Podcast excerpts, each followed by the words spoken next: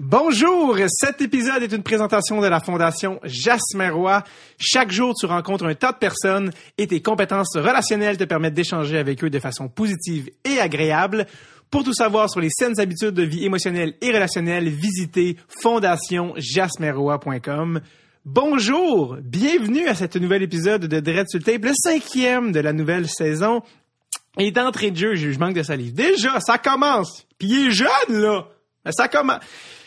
Déjà d'entrée de jeu, je vous fais un message Eratum qu'on a publié sur nos médias sociaux, une petite erreur qui concerne le premier épisode de la saison avec Pierre-Luc Dubois et Sam Breton. Vous allez dire, ouais, mais pourquoi tu fais un message d'erreur au cinquième épisode concernant le premier épisode? Tu as eu quatre semaines. Mais en fait, les plus malins d'entre vous sauront qu'on a maintenant notre page Patreon qui permet de donner euh, accès aux épisodes des semaines suivantes à l'avance aux membres Patreon. Donc, les, les euh, introductions sont enregistrées légèrement à l'avance, ce qui fait que c'est à celle-ci que je suis rendu.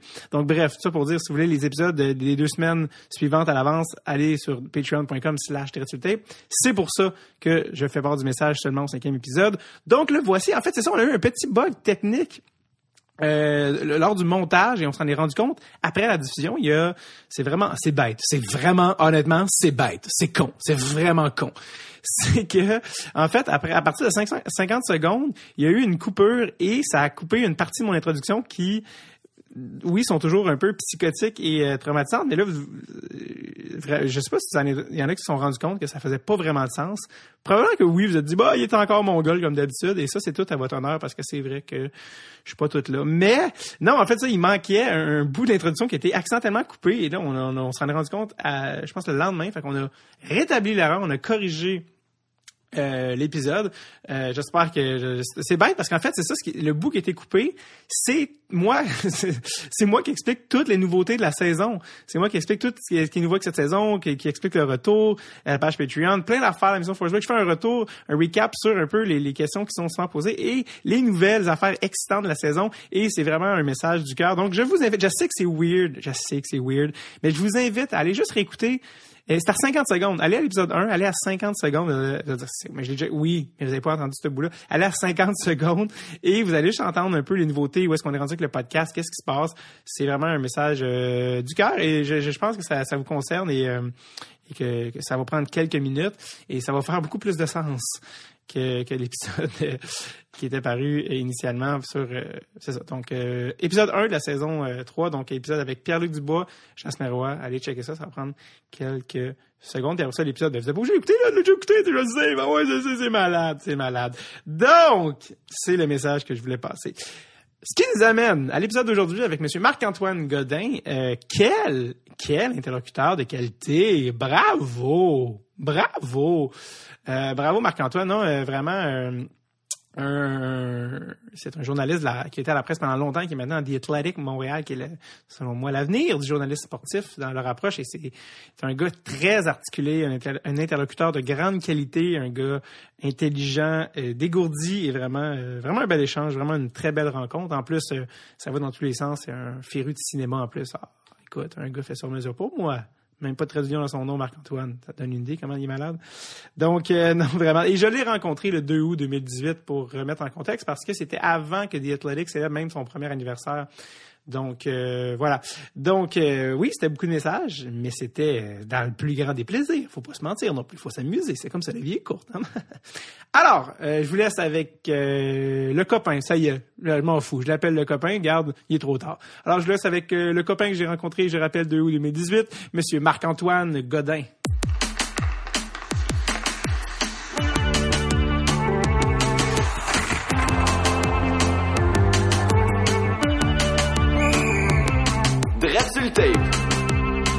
Avec David Bocage. Marc-Antoine Godin. Ça va bien, Marc-Antoine? Oui, ça va bien. Je pense que c'est mon nom. Oui, c'est mon Pas de. Pas de. Pas très d'union? Pas de trait d'union. Non, je Je sais. suis pas fou, là. T'es pas fou, c'est, c'est, mais c'est tu quoi? T'as le sens d'observation de, de me dire pas très d'union parce que ça, ce serait l'étape. Si c'était juste ça qui accrochait, là, j'aurais pas de problème dans la vie. Mais le nombre de fois où on m'appelle Marc-André, ça, ça fait mal. Et- Ça, écoute, le, Est-ce que ça a augmenté depuis l'arrivée de Marc-André Grondin? Marc-Antoine Godin, Euh, Marc-André Grondin? Ou non, ça a toujours été? Ben, c'est parce qu'on a eu, on a eu une- nos carrières respectives. On, en même temps. on, montait en même temps. Mais, tu sais, c'est arrivé par la, c'est arrivé par le passé sur Twitter, par exemple, que je me faisais féliciter pour mon rôle dans tel, tel film. Ah, crazy, ben oui, t'étais malade. Fait que, ouais, j'étais écœurant. Vraiment impeccable, on y aurait cru. Puis, euh, fait que là, tu sais, des fois, j'envoyais des, des trucs genre, ah, ça c'est pour toi, tu sais, ou euh, l'inverse aussi, quoique il y, a, il y a un petit peu moins d'overlap dans son cas parce que c'est tellement un grand amateur de hockey que ce serait facilement.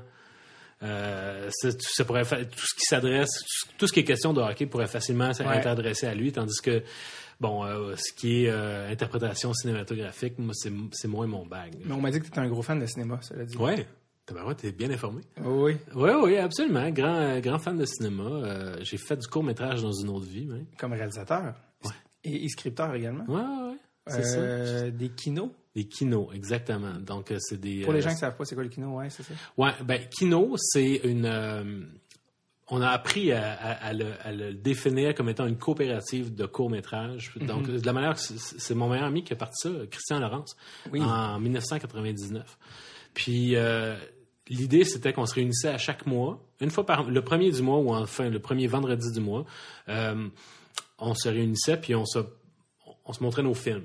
Et puis les commentaires faisaient en sorte que bon, ça, ça devait euh, entraîner une certaine forme de, de- de- d'émulation, puis Ouais. d'amélioration collective. Puis là, on a, ça grossit, ça grossit. Puis à un moment donné, euh, ben là, ça, ça avait commencé à Montréal. Puis là, oups, il y a eu une autre cellule de kino qui a popé à Québec. Puis à un moment donné, il y en a eu une autre euh, à Trois-Rivières. Puis après ça, oups, il y en a eu une à Paris.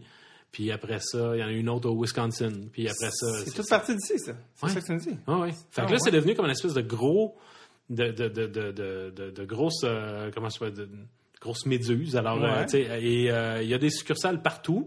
Et là, ce qui est le fun, c'est que les gens qui sont dans kino, ben là, disent, ben il y a un kino, mettons, en Allemagne. Fait que je vais aller voir la gang en Allemagne, Mm. puis ils organisent des événements. Ben, un gros power de court-métrage qui va durer une semaine, mettons. Alors là, toi, tu débarques en disant, ben moi, je viens de Kino Montréal.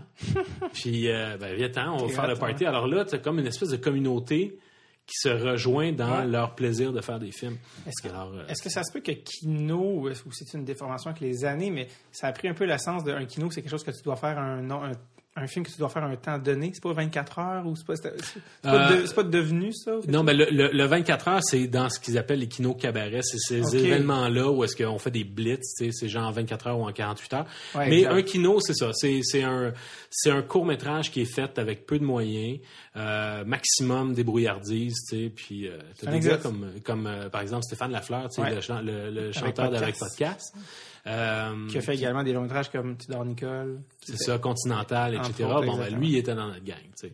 Alors, euh, puis il y en- il y, en a d'autres, là. Euh. Falardeau, il y en a, y en a plusieurs qui ont... Ouais, y en a Et non pas Pierre, je Non, c'est ça. Pierre, il se sent serait crissé. Excuse-moi.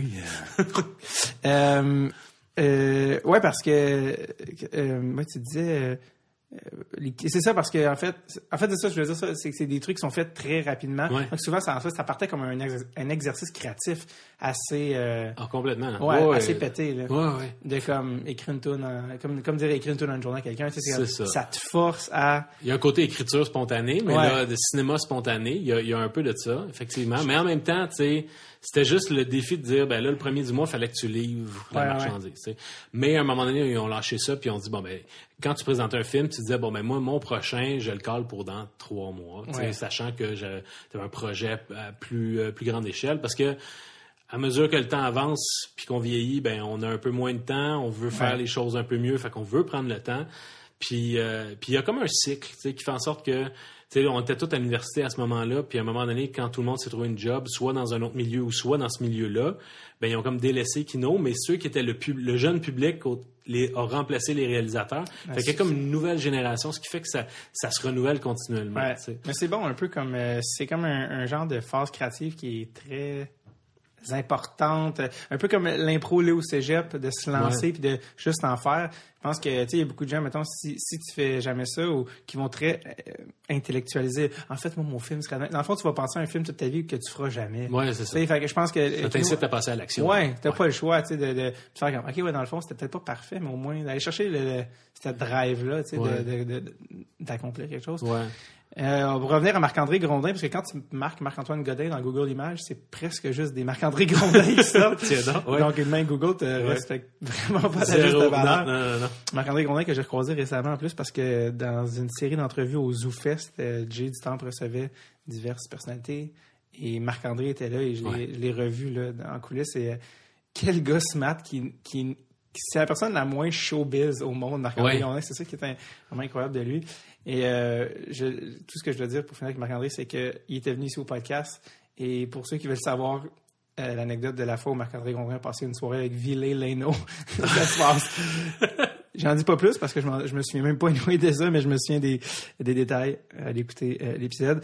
Euh, je t'ai invité, oui, pour parler de cinéma, certes, mais, mais aussi de ton occupation à temps plein, du motocross. Non, non, c'est pas vrai. Ouais, c'est ça. Euh, non, non, euh, t'es quand même, euh, pour ceux qui, qui te reconnaissent de, euh, je dire Twitter, mais probablement plus la presse. J'ose Ouais. imaginer, il y a quand même 17 ans, la Ouais. presse.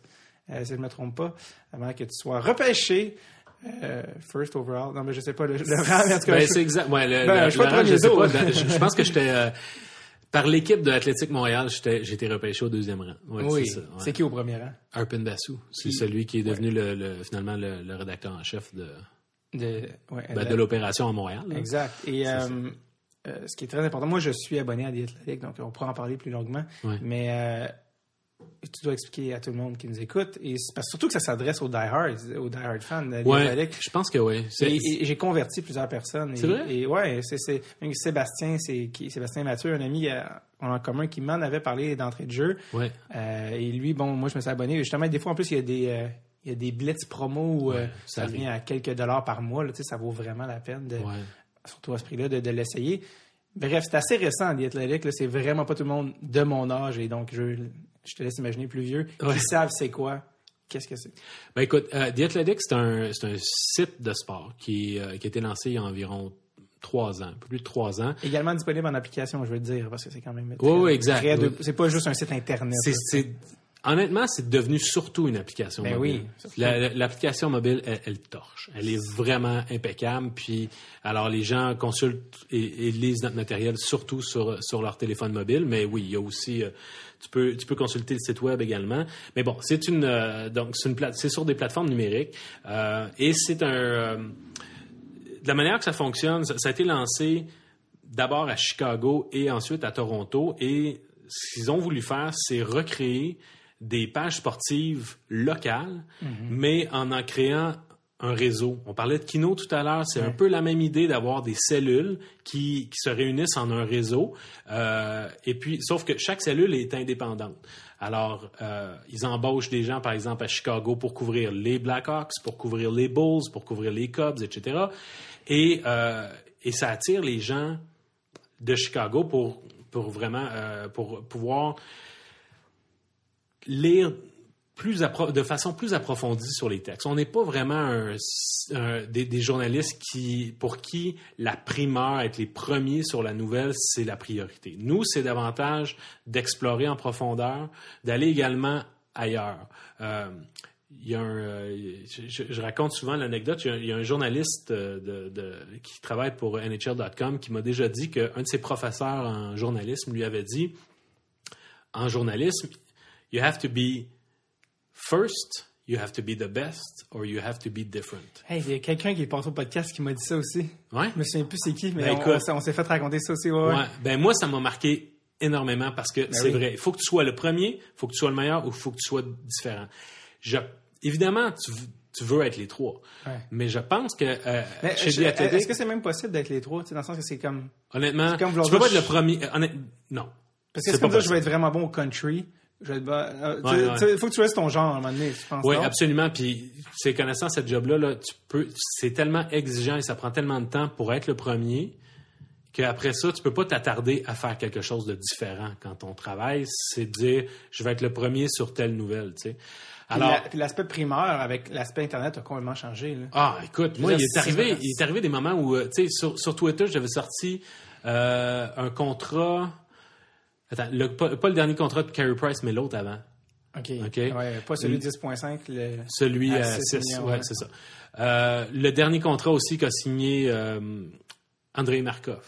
Mais ça, ces primeurs-là, je peux pas dire, me promener avec une pancarte en disant je vous l'ai dit, je vous l'ai dit. Quoi qu'il y en a qui, qui sortent de la nouvelle puis qui veulent vraiment que le, le- les, les réflecteurs soient sur eux. Moi, je suis pas On a même. tous des noms en tête, Ouais. on n'a pas besoin de les dire. Mais ça, mais ça sert à rien. Tu sors une nouvelle, puis 40 minutes après, d'où elle est originée, d'où elle est partie, ça importe peu.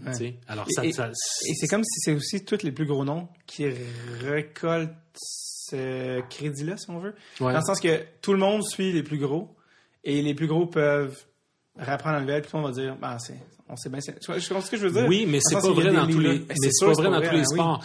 Au baseball, on le remarque de plus en plus que les gros noms qui sortent, euh, qui sortent normalement des primeurs, euh, ils vont dire tel gars était premier là-dessus. Puis si c'est un plus petit, ils vont dire que c'est un plus petit. Ah ouais, il y a une, Ouais. une, euh, Il y a une espèce de, de code d'éthique qui ouais. a pas qui a pas autant au hockey, mais au hockey, c'est c'est ceux qu'on appelle les insiders. Ils sont une demi-douzaine environ à se partager le marché parce que euh, c'est des gens qui ont des plateformes nationales. C'est souvent des gens euh, de la télévision euh, qui sont utilisés par des directeurs généraux, par des agents ou même par des gens de la ligue euh, pour transmettre de l'information. Puis c'est beaucoup plus simple de dire, ben moi je veux parler à quelqu'un de TSN qui va répandre ça à tout le monde. au plus de gens possible. Euh, ouais. Exactement, que au gars qui travaille pour le Columbus Dispatch, qui lui va être plus niché. Bon.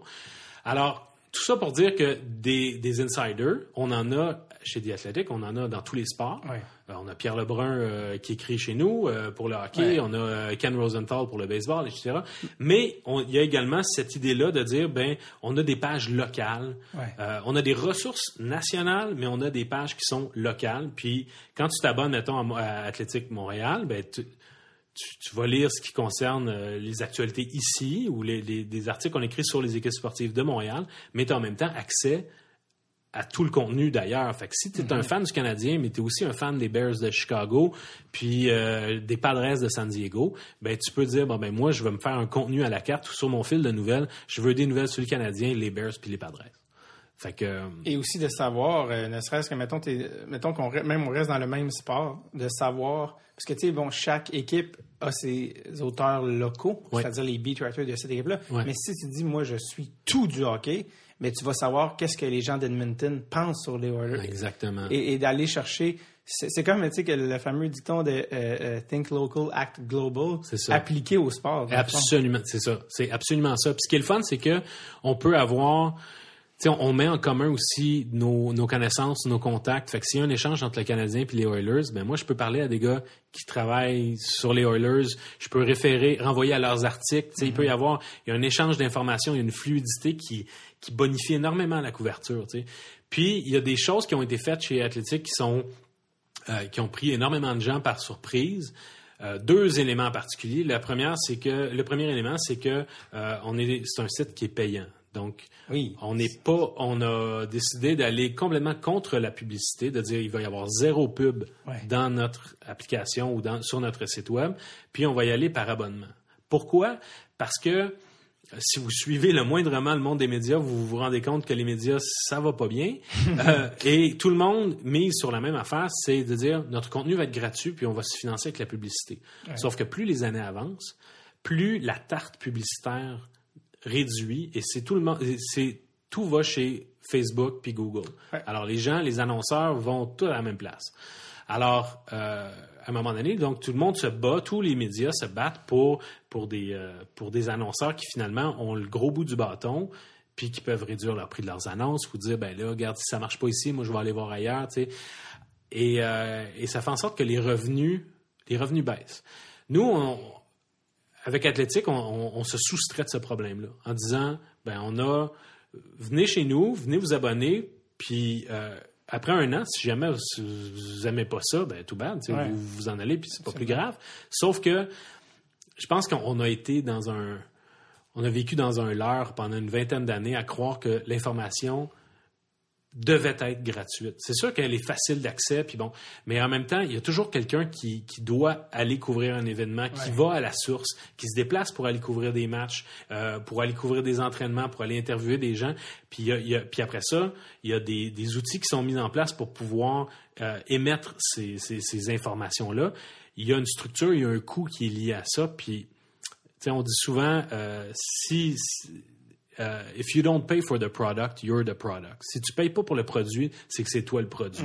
Alors, tu veux peut-être que ce soit gratuit, mais un, un instant, c'est peut-être toi à ce moment-là, dans toute la, la gratuité qui t'est offerte, qui est la marchandise. Parce que avant que tu puisses, avant que tu daignes lire un texte de trois paragraphes de long avec un teaser super accrocheur, mais que finalement, il n'y avait rien dedans. Avant que tu lises les trois paragraphes, on va te sortir deux annonces puis une espèce de vidéo fatigant. À un moment donné, ça devient pesant. Ouais. Je pense que les gens ont le droit à, à quelque chose de, de- de plus sérieux puis de plus étoffé. Certainement. Puis la deuxième affaire, à part le, le fait qu'on on est allé pour un modèle payant, c'est qu'on est allé vers l'écriture. Tout le monde dit ah ben là l'écriture, euh, les gens euh, ont plus le temps de lire, les gens euh, Ouais. euh, ont, ont pas la concentration nécessaire pour lire, on veut du vidéo, du snip snap. Mais on est allé complètement à, à l'encontre de ça parce que à un moment donné, les gens veulent de la viande. Les gens veulent du matériel, veulent avoir, veulent se faire raconter des histoires. Puis quand c'est bien raconté, quand euh, quand il y a, quand c'est bien écrit, euh, on réalise que les gens ont encore énormément de souffle de- Ouais, dans ouais. leur lecture, puis ils, sont- ils, ils vont rester avec toi si jamais tu leur offres quelque chose qui est bon, intéressant. ouais. Alors, c'est le défi qu'on s'est donné, puis jusqu'à maintenant, la réponse est super bonne. Alors, euh, on continue là-dedans, sauf que nous, à Montréal, c'est notre... euh, Tu sais, je te disais tantôt que à Chicago puis euh, Toronto, ça avait commencé, euh, je, je crois, il y a trois ans. Nous, on n'a pas encore fêté notre premier anniversaire. Alors, c'est c'est le temps de se faire connaître, c'est le temps de, de- de- que les gens apprennent quel est le nom athlétique. Mais Ouais. maintenant, il n'y a pas juste euh, le- la RDS, la presse, puis 98.5 qui sont sur la route et qui suivent le Canadien. Ben nous, on est là aussi, puis on, est, on est devenus des joueurs là, au même titre que les autres. Et surtout avec un angle différent.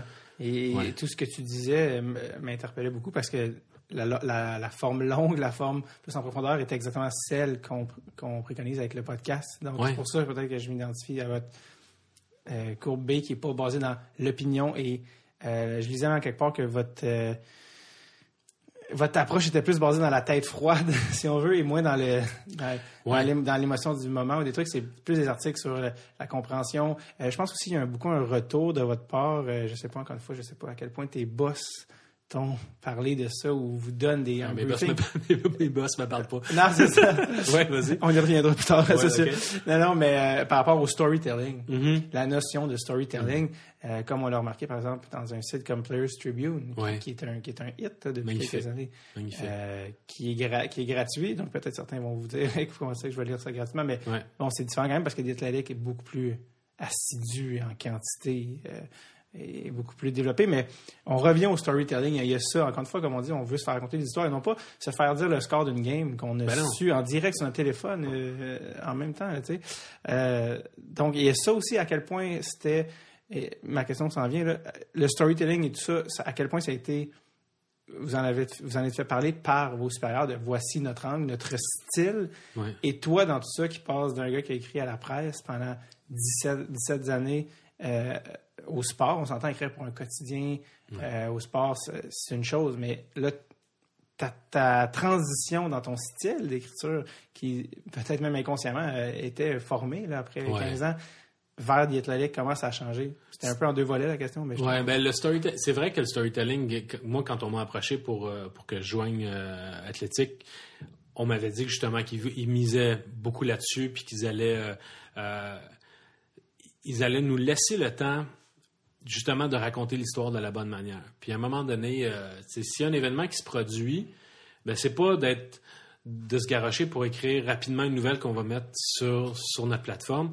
Euh, on, va, on va prendre le temps, peut-être qu'on va arriver le lendemain. Des fois, ça va être trois jours après. Euh, mais ça va être une histoire qui va être qui va être complète, qui va être plus euh, plus peaufinée et euh, souvent quand on va vers des angles qui sont un peu plus champ gauche justement, des, des histoires qui vont euh, qui vont capter les gens peut-être de manière plus plus émotive. Euh, puis je pense qu'on a encore du progrès à faire. Je pense qu'on peut faire plus de plus de portraits qu'on en fait à, à l'heure actuelle. Mais oui, c'est clair que le storytelling. Puis c'est drôle parce que c'est un, un mot que j'entendais déjà à la presse. Euh, j'ai vécu toutes Ouais. les années à la presse la conversion entre le journal papier puis la, la plateforme euh, iPad, euh, la, la presse plus. Ouais. Où là, le- le- la question de storytelling, j'en entendais, c'était, placardé sur les murs. Et euh, il y a des choses, il y a des réflexes. J'écoutais justement le- ton podcast que tu avais enregistré il y, a, il y a quelques mois avec mon ancien collègue Guillaume Lefrançois. Oui. Et lui, il parlait du fait qu'il y avait des défis à, à, à- à renouveler, quand, étant donné que la même nouvelle, euh, disons, tu voulais couvrir un sujet ou une nouvelle qui, euh, qui s'était euh, s'était déclarée à l'entraînement du Canadien le matin et que lui devait penser en fonction du fait que sa plateforme publiait son texte à 5 heures le lendemain matin, Ouais. euh, ben, il pouvait pas simplement répéter la même nouvelle, il devait arriver avec des angles euh, rafraîchis par rapport à ce traitement-là. Moi, j'ai donc j'ai un petit peu la même optique avec Athlétique. Alors, j'ai été bien formé à la presse à, à penser comme ça. Alors, euh, mais là, où est-ce que je m'en allais avec ça? Euh, je sais pas. c'est ça un podcast. Euh, non, mais en fait, c'était on, parlait de storytelling, on, parlait Ouais. de, ta, de ta transition, Ouais. de ta transition en termes d'écriture. ouais, mais c'est ça. La transition, ce qui est le fun, ce qui, ce qui a beaucoup changé, c'est que à l'après, j'avais un deadline, alors que là, j'en ai plus.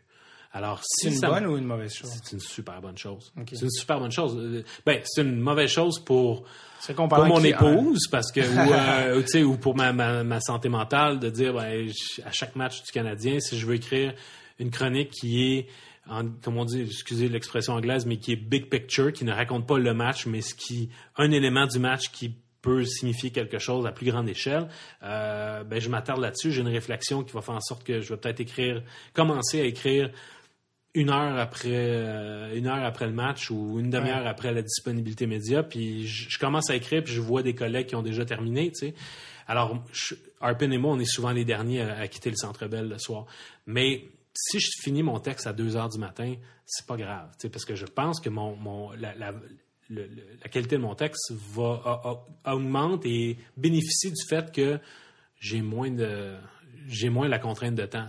J'ai pas de contrainte d'espace non plus, tu sais, ou dire ben là, il faut que ton argumentaire là, faut que tu le formates pour que ça rentre dans 65 lignes. Ouais. Alors, tu sais, si un jour je sens que euh, je peux me lâcher lousse, puis je veux tester des affaires, tester des formats, euh, faire quelque chose d'un petit peu plus humoristique, ou j'ai fait une rencontre avec quelqu'un euh, avant le match que je peux trouver pertinente avec mon récit de la soirée, euh, ben je le fais. Puis si ça doit prendre le double de cet espace-là, ça le prendra. sais.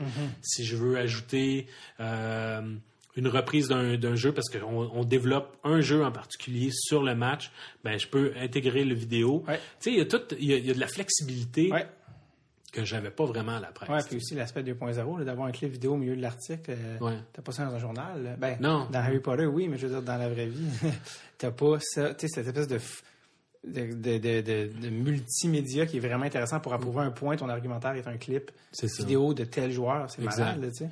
Ouais, ben il y a des il y a des sites web qui le font, mais chez nous il y a des gens qui le font particulièrement bien, puis pas c'est pas nécessairement moi qui le fais le mieux, mais il y a des gars, tu sais, il y a, il y a un par exemple un ancien l'ancien coach vidéo des Marlies de Toronto euh, qui écrit pour euh, qui écrit pour nous, puis qui fait lui euh, qui décortique des vidéos ou encore euh, Mitch Brown, un gars qui est oui. Jason Bourne. Jason Bourne, ok. oh mon dieu, Ouais. Quel nom familier. Ouais. Parlant de cinéma. Oui, donc euh, Mitch, oui, Mitch. euh, Mitch. Brown. Ouais, Mitch j'ai Brown, vu un lui, euh, article de lui justement hier. là, Ouais, euh, alors lui, il prend, il, il décortique, il connaît les espoirs du Canadien comme le, comme- le revers de sa poche, c'est hallucinant. C'est ouais. lui qui est en train de faire un top 20, c'est ça, des, Ouais. arti- des espoirs du Canadien. Exact, c'est de 20 à 10 à 6 qui était 10 à rendu. 6, ouais, c'est ça. Alors là, puis lui, bon, il dit dans son, dans sa, dans, dans, dans son, son top, ben lui, il, dit pas nécessairement celui qui est le meilleur aujourd'hui. C'est, il pense toujours en fonction de dire à l'heure où on est, lequel a le plus de chances de Ouais. devenir un attaquant top 6 ou un Oui. défenseur top 4. Pour les, pour Alors- les bonnes raisons, justement, que je lisais, ah ben, tel gars qui était choisi en peu importe 3, 4e, 5e, 6e ronde est quand même mieux ranké qu'un gars repêché en deuxième Comme ronde. Sherbach, par exemple. c'est Oui, ça. Ouais. exact, parce que bon, au, au stade où il est actuellement, il y a plus de potentiel. Puis C'était vraiment intéressant parce que pour ceux qui aiment vraiment ça, puis qui veulent lire des trucs différents, mais c'est parce que sans ça ou sans ce truc-là, il y a tellement, euh, mettons dans les médias traditionnels, c'est tout le temps les mêmes affaires qui sont répétées, mais ça reste en surface. Ouais. Tu sais, puis, euh, il y a, tu sais, mettons, euh, y a- J'essaie de, j'essaie de vraiment, depuis tantôt, de pas nommer RDS, mais.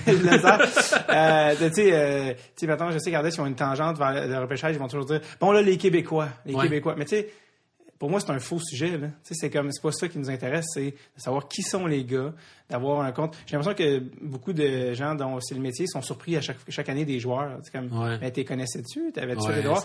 Alors qu'à The Athletic, je pense que ce qui a été aussi, euh, ce qui a fait triper, je pense autant moi que, que justement les gens à qui j'en ai parlé, Ouais. c'est surtout le repêchage. puis tout ce qui a été leading up au draft, Ouais. avec des gars comme Corey, Pro- euh, Corey, euh, Corey Pronman Pronman, ouais. et aussi Scott Wheeler, qui étaient Ouais. tous les deux pas d'accord sur les mêmes joueurs. Ouais. Et moi, justement, les gens à Kotkaniemi, c'est qui? J'avais goût de dire, euh, vous avez pas lu vos... vous avez pas fait vos devoirs, les amis, Non, parce que ça. Kotkaniemi était très, euh, très connu euh, de- depuis longtemps. Puis, je- en plus, moi, je, je, m'en- je m'en- tape le dos, mais j'avais prédit que les Canadiens le prendraient. Et, et- il y avait des extraits vidéo, il y avait des... Proudman était extrêmement chaud sur Kotkaniemi, Wheeler il l'était pas, il y avait des débats là-dessus. Ouais. Ils ont fait chacun leur liste, il y avait d'autres articles que c'était eux en discussion par rapport à pourquoi tu as mis lui là, pour qu'est-ce Ouais. que tu vois dans lui. Et c'est pas des gars qui ont, qui ont écrit l'article sur le bord de la table, faut que tu aies vu les gars. Puis Proudman même allait jusqu'à à dire voici ma méthode de Ouais. scouting. Les gens disent attends là, t'es pas payé euh, par une équipe pour faire le tour du monde, t'as pas vu les gars jouer. Non, euh, mais, il est Non. le seul à faire ça dans la profession. Ben- il est le seul journaliste à se promener de tournoi en tournoi, puis à... Tout ça pour pas une équipe professionnelle, on le rappelle. Non, non, non, c'est ça. Et il il y a- il y a eu la transparence aussi de dire voici ma méthode. Et donc Ouais. après, tu peux juger selon ta méthode. OK, qu'est-ce que tu as vu? Tu l'as vu jouer en vrai? L'as-tu vu jouer en vidéo? Comment, combien de fois l'as-tu vu jouer? Euh, donc c'était vraiment intéressant de d'étaler sa méthodologie, ce que probablement plusieurs euh, feraient jamais. là, parce qu'ils ils ont dit, mais j'expose mes lacunes, puis je vais me faire, je suis ouvert à les critiquer après. Ben ouais, bon, c'est bien toi.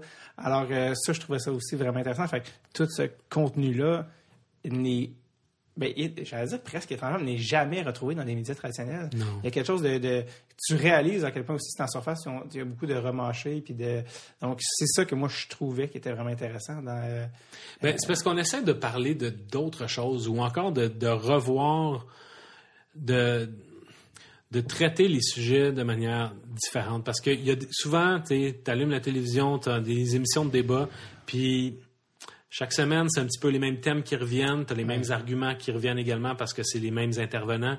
Fait qu'à un moment donné, tu dis, y a-tu moyen qu'on prenne le sujet puis qu'on le revire de bord puis qu'on l'analyse autrement, tu sais? Est-ce puis- qu'on peut apprendre quelque chose? C'est ça la morale de- l'histoire. Au final, qu'est-ce que j'ai appris? tu sais? Ouais.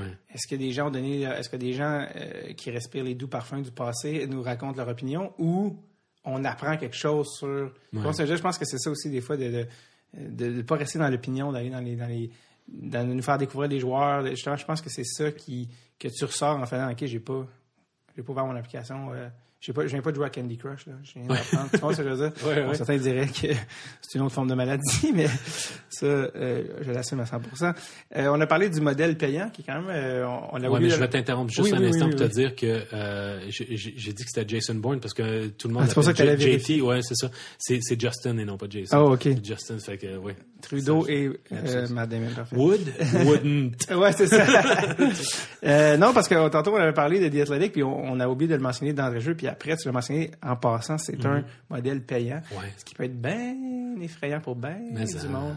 Euh, comme je te l'ai dit, on était, je pense, habitués à, à ne pas payer pour rien. Ouais.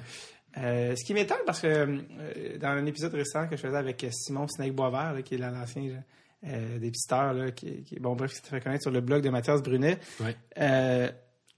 au fond, c'est comme un magazine. tu sais, avant, tu t'abonnais Ouais, ouais, à un magazine ça. papier. Absolument. Tu le recevais à chaque mois, Ouais. ton, ton Hockey News, ton Sports Illustrated. Puis là, ça a comme, bon, ça a comme disparu un peu tout ça. Puis le, bon, le papier a disparu. Mm-hmm. Euh, mais au final, c'est ça. Je sais. Je sens que c'est comme si, ça fait- je sens chez le, le public ou chez le consommateur comme si ça arrive demain. Voyons donc. tu sais, genre, mais non, mais ça existe depuis, euh, tu sais, Ah les ouais. gens payaient pour les journaux. euh, tu sais, il y a- il y, a comme, si t'es été élevé dans l'ère Internet ou que t'as- pas connu, qu'il y a quelque chose de, mais ce n'est pas, je pense que ce n'est que l'adaptation 2.0 d'un modèle. Tellement. Ben oui, j'ai un, un collègue à Toronto, tu sais, qui, quand sur, quand sur Twitter, il y a des gens qui disent Jamais je vais m'abonner à vous autres, ça n'a pas de bon sens de payer pour ça. Ben, il répond, il dit Tu, tu réalises-tu que tu es en train d'engueuler un comptoir à magazine à l'épicerie, là? C'est ça que tu es en train de faire. Ouais. De dire Non, je ne t'achèterai pas un magazine. Ben, OK. Ouais. On ne forcera pas. Ouais. Nous, tout ce qu'on veut, c'est qu'on ait juste suffisamment d'abonnés qui, qui vont nous permettre de continuer de Ouais. faire ce qu'on aime, euh, de faire ce qu'on pense qui va intéresser les gens. Puis au fil du temps, à mesure qu'il va en avoir de plus en plus, ben, on va avoir de plus en plus de ressources pour. faire pour, euh, pour- ben, exactement, puis justement, pour développer nos possibilités. La- la- la- la- le modèle payant, comment, quelle est la réponse en ce moment? Euh, De, pour athlétiques, genre, que- que- comment ça, en ce moment, êtes-vous, combien de personnes abonnées? Euh, Ben écoute, les, euh, les, moi, je, de manière que ça fonctionne, faut que tu sois, faut que tu aies une certaine catégorie de, de, faut que tu sois, un- faut que tu sois cadre, entre guillemets, d'une certaine manière pour avoir accès à tous les chiffres. Donc, moi, je n'ai pas accès à tous les chiffres. Ce que je sais, cependant, euh, je ne sais pas jusqu'à quel point c'est la gratuité qui, euh, qui a fait hésiter les gens à Montréal. Euh, je savais que ça allait être, un, ça allait être une, une source d'inquiétude, Ouais. que ça allait être, qu'il allait y avoir une résistance par rapport à ça. Euh, mais nous, ce qui a, ce qui a un peu... euh, ce qui a un peu faussé les données au départ, c'est c'est à quel point le début de cette nous, on a lancé notre application euh, au moment, au début du camp d'entraînement du Canadien, au tournoi de golf, la même journée que le tournoi de 2017. golf. Ouais. Et C'est quoi ça? C'est où, septembre? septembre. Septembre. Le 11 septembre 2017, Ah, ben oui. facile à Ça retenir. porte pas du tout malheur. Non, c'est bon. Écoute, c'est- non, c'est une blague. et euh, puis, ben, le, le début de saison catastrophique du Canadien a fait en sorte que le, le, le momentum a, a baissé rapidement. euh, les gens ont vite, dé- se sont vite Ouais. désillusionnés par rapport à la saison du Canadien. Mais c'est le, le- notre plus gros crescendo là, au moment où l'engouement été le plus élevé, c'est à partir du moment où on a senti, là, je dirais à partir de la date limite des transactions, puis après, puis après la saison, quand les gens se sont mis à, à regarder vers le futur, tu sais. Alors, et le là, on est prêt à tourner le repêchage, les joueurs autonomes. Bon, tu sais, c'est. Donnez-nous quelque chose. Parlons de sujets qui vont générer un peu d'espoir puis qui vont nous sortir un peu du marasme de la saison. Donc, parce vous que, êtes si intimement lié au Canadien de Montréal et à, son, à sa saison. J'aurais cru peut-être plus, plus détaché dans vos euh, Ben- résultats, hein, d'une certaine manière. ben écoute, je- euh, aux dernières nouvelles, là, est-ce que les amateurs de sport à Montréal sont encore farouchement des fans du Canadien? OK. Puis on a beau dire qu'on est des fans de euh, des, des- des fans de- du sport et non pas Ouais. des fans de hockey, non Ouais. pas des fans du Canadien. Mais très souvent, peu importe le, le- le- le média où tu vas, si tu écris sur un joueur d'une autre équipe, il y a, il y a moins de clics, Ouais. euh, ça, ça va accrocher moins. Euh, tu sais, je regardais, je reviens, puis c'est pas, c'est pas seulement vrai à Montréal, c'est pas seulement vrai sur, sur le hockey, mais euh, je- tu sais, je suis allé à Cooperstown pour euh, couvrir l'intronisation de Vladimir Guerrero le week-end dernier. Et puis, euh, tu sais, je- à un moment donné, je suis retourné à la salle de travail euh, après, le, après le discours de Chipper Jones, qui était le premier à passer. Et il y avait une marée de fans des Braves qui quittaient la, la- la cérémonie parce que leur gars, qui était passé en premier, était passé. Ouais. Alors, une fois que Chipper Jones est passé, OK, merci, on peut s'en aller. Ouais. Hein? Quoi? Mais là, un instant, il y, a- il y a quand même cinq autres légendes qui sont. Ouais. Tu ça vous tente pas de rester. Vous avez fait tout ce chemin-là pour venir à Cooperstown. Vous allez partir juste parce que votre gars est passé. Fait que, tu sais, les gens sont intimement liés, sont émotionnellement liés à leur équipe. Ouais. Et il y a beaucoup de travail qui, euh, il y a- il y a- qui, qui- qui doit être fait. euh, pour, ben, d'une part, du côté de l'impact ou des alouettes ou de, ou de ceux qui veulent ramener le baseball à Montréal pour euh, ôter un petit peu l'attention qui est sur les Canadiens. Parce que là, c'est comme, c'est comme dans, dans- dans Le Seigneur des Anneaux avec le gros œil. L'œil fixe, c'est le- le- tout le monde est sur les Canadiens. Puis bon, je suis le premier à contribuer à ça parce que j'écris sur eux à longueur d'année. Ouais. Mais tu sais, ça devient un peu le principe de la saucisse à grade dans la mesure où parce qu'on parle du Canadien, le Canadien est dans les médias et parce que le Canadien est dans les médias, on parle d'eux, puis etc. Puis ça, ça, ça roule sans arrêt. Stéphane Leroux a été venu au podcast, il a dit une phrase que j'ai trouvé quand même intéressante suite euh, propos du fait que les World Juniors n'avaient pas terriblement marché à Montréal, que le hockey junior n'a jamais vraiment Ouais. marché à Montréal. Il disait, il dit, on n'arrête pas de dire que Montréal est une ville de hockey, une ville de hockey. Il dit, moi, je, honnêtement, je suis pas sûr. Dit, Montréal est une ville du Canadien. C'est ça. Mais est-ce que c'est une ville de hockey? Plusieurs indices semblent nous indiquer que la marque du Canadien est Ouais. probablement beaucoup plus forte que le sport du hockey. tu sais, ouais. Ouais. Puis c'est vrai que c'est la, la, marque. Mais cela étant dit, Ce qui est correct aussi, cela étant dit, moi, ce que je trouve réconfortant avec, euh, avec euh, notre plateforme chez, chez Athlétique, c'est que ceux qui sont fans du sport, Oui. et non pas juste de l'équipe, ben ils vont avoir de quoi se nourrir et plus. Moi, c'est ça qui m'attire. C'est ça qui m'attire vers l'application, c'est de parce que moi, ce qui m'attire, c'est les équipes de hockey en général. Euh, et, et aussi le baseball. là. Je m'intéresse de plus en plus au baseball. C'est vrai? Euh. OK. Surtout, euh, j'ai joué un peu quand j'étais jeune dans, les ligues maison, mais j'ai rejoué euh, jeune adulte. C'est là que j'ai. Parce que le, le baseball, je réalise que tu peux pas aimer ça si t'as pas un peu joué, je pense. Ben non, tu peux, là. Certains vont me dire qu'ils sont fans, mais c'est en jouant que j'ai compris, ça que je veux dire. C'est en jouant, en fait, c'est en jouant que tu réalises à quel point c'est difficile. Oui. Parce que ça a l'air facile, puis tabarouette que Ouais, pas. parce que tu sais aussi, c'est que chaque sport a son rythme. Ouais. Chaque sport est un, est un métronome, est un, a son tempo. Le hockey est le plus rapide des tempos. Euh. C'est le, sport d'équipe le plus rapide au monde. Bon, sur de la glace. C'est très bizarre comme sport, mais c'est quand même assez incroyable. Et nous, on est habitués à ça parce qu'on est- on est né dans ça au Québec. Ouais. Tout, à, tout à côté du hockey a l'air lent. Tout à côté du hockey a l'air lent. Mais c'est de comprendre le métronome. ok? Le football est un sport de jeu. C'est des jeux, le football. C'est une grosse partie de chaque. Mais une fois que tu as compris, tu, tu te dis plus, ah, c'est lent, il y a des arrêts de jeu, euh, c'est plate. Non, c'est un sport de jeu. Tu, tu comprends la manière de penser. Et le baseball, de la même manière, quand j'ai recommencé à jouer, je suis OK, premièrement, je ne sais pas lancer une balle convenablement. J'ai mal à l'épaule et ça fait deux lancers. Bon. Ouais. Tu es en train de me dire que Vladimir te swing ça du champ droit jusqu'au marbre pendant qu'un gars court Pas de bon. Pas de? Pas de bon. Pas de bon, non, non, non, non, non, non. direct, clair. Et, euh, et ça, à la surprise du, du catcher qui fait Ah, finalement, elle s'en vient. euh, puis euh, pour retirer un gars, tu sais. Et on parle quand même d'un gars qui allait au bat, pas de, pas de gants. Ouais. Vladimir. Ça pour dire, et de comprendre aussi la- les stratégies. Tu sais, les stratégies, c'est but, les stratégies au bâton, les stratégies dans le champ. les Tout ça, tu penses jamais à ça si t'as pas joué, tu sais.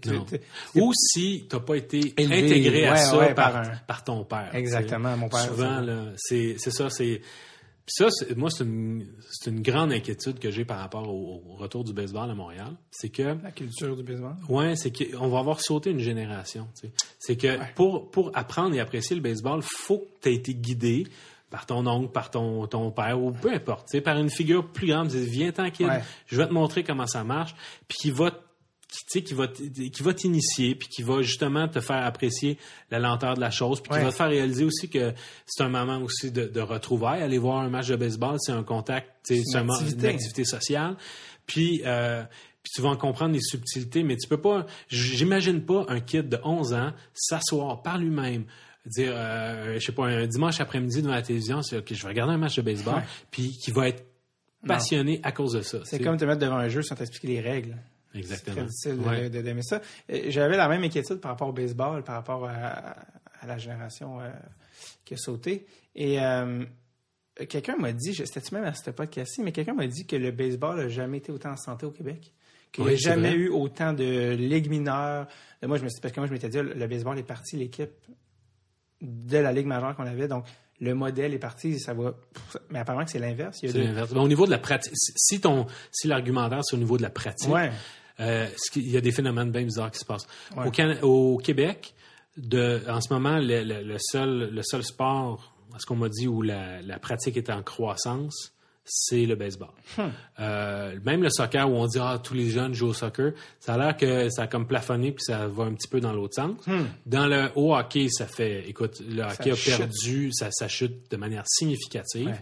Euh, ça a passé de quoi 110 000 à 90 000 personnes qui jouent, euh, qui sont fédérées par Hockey Québec en, en genre une quinzaine d'années, un affaire de même. Au baseball, par exemple, c'est ça, les chiffres sont en hausse. Puis aux États-Unis, tous les sports sont en baisse, sauf un, le hockey, qui lui est en hausse. Oui. Mais c'est, tout ce que tu viens de dire, autant bizarre ça sonne, ça représente ce que j'observe d'une certaine manière. Parce que Hockey USA est extrêmement fort. Ah oui. Hockey USA est extrêmement intelligent euh, dans leur développement des joueurs, dans le euh, très euh, euh, très influencé par le modèle, euh, pas le modèle, mais par l'Europe d'une certaine manière. Ils sont beaucoup dans le développement des skills. Ouais. Ils sont très en avance là-dessus. Alors que le Canada, les, les fameux inventeurs, euh, on est l'inventeur du sport, puis c'est no- donc notre, notre sang, mais on est quand même un peu trop dans les systèmes. Là, puis un peu, je pense que ça commence à changer, mais c'est Ouais. difficile de changer des, des, des, des infrastructures aussi vieilles et rigides. Mais le hockey USA sont extraordinaires. Moi, je, je puis euh, c'est que la différence aussi, c'est qu'ils ont le bassin. Ouais, Si- ben c'est ça. quand tu instaures, une, cul- euh, une structure aussi forte, puis mettons que tu développes autant bien, mais que tu as un bassin 10 fois, Ah oui. 10 fois, au moins celui du Canada, sont Oui. plus que 300, euh, Ouais, ouais, c'est 300 330 millions. Eh bien, ça, Ouais, c'est ça, le futur va être beau. C'est ça que je veux Absolument. Pour ouais. euh, Hockey USA, euh, qui, de- tu sais, quand tu repenses là, que le fait qu'on les battait aux Jeux Olympiques, c'est un peu euh, bizarre parce que c'est pas bizarre en termes de, de culture, mais je veux dire en termes de démographie, euh, moi je pense que c'est il y a quelque chose qui va changer avec les années. Ouais. Puis euh, le baseball, de savoir que sans les expos, le baseball a augmenté. Ouais. C'est ça. Puis ça, me- ça me fascine aussi que le baseball, euh, que le soccer, tu me dis, qui a plafonné. Il y a aussi tout un, un lien avec aussi l'immigration. euh, la, la population qui arrive ici, qui est pas une- d'une culture issue du hockey, Mhm. c'est un sport qui est dispendieux. Moi, on m'avait dit que deux fois plus de- d'enfants jouent au soccer qu'au hockey au Canada. Ouais. Ce que j'ai pas de misère à croire. Non. Euh, quand ça te prend une paire de souliers, c'est pas mal plus facile que. auto. puis ça, c'est sans compter au hockey, toutes les, les gimmicks de tournois. Ouais, tu ouais, ouais, euh, tu euh, viens participer à un camp, paye pour le camp, même si Ouais. t'as pas de chance d'être retenu pour l'équipe, mais c'est pas grave, tu tu vas avoir payé pour le camp. Puis là, sinon, on revient donc, puis après ça, t'as tel tournoi, ben, c'est, c'est, pas un sport qui est fait, qui est très accessible quand tu y penses. Mais c'est ça le combat du hockey en ce moment au Canada, c'est de quand t'es. D'ailleurs, c'est ça. euh, J'invite les gens à aller écouter l'épisode avec le président de la Fédération suédoise de hockey, Tommy Boustet, qui eux ont complètement repensé le modèle. C'est peut-être un des épisodes les plus fascinants qu'on a enregistré de l'histoire du podcast parce que ça n'a pas rapport avec le hockey ou avec. C'est pas un, un épisode qui s'adresse aux fans de. C'est un, un épisode qui parle d'innovation Ouais. et d'intelligence et, euh, et comment ils ont tout redéfini parce que la Suède aussi, après des années, ont dû, euh, bon, certains diraient malgré eux, ouvrir les portes à l'immigration. hein. la, la Suède qui était qui respectait extrêmement homogène comme. euh, eh mon Dieu, euh, je suis allé en, en- en Suède et les gens sont exactement comme vous pensez qu'ils sont. Euh, J'avais dit à la blague, les gens sont tellement beaux, c'est raciste. Non, mais dans le sens que, tu sais, c'est- tellement... Euh, euh, ouais, c'est ça, homogène, c'est tellement comme, ben voyons, vous, avez- vous êtes... C'était autant cliché que, dans Ah notre ouais. imagination. Et euh, ils, ont, ils ont ouvert les portes à l'immigration, mais tu dois... Comment tu fais pour amener les gens qui arrivent d'un pays, d'un autre pays, qui connaissent pas ça, à jouer au hockey? Il y a toutes les raisons, ça, là. Et la manière qu'ils ont repensé écoute, ça va du marketing à cibler les gens euh, qui avaient proche des arénas, la gratuité, les tournois, justement, pas de tournois à l'extérieur de la ville avant l'âge de Ouais. 14, 15 C'est bien intégré avec l'école aussi, tu sais. Oui, et puis, puis, puis les gens vont dire Ouais, mais on sait bien, euh, la Scandinavie sont riches.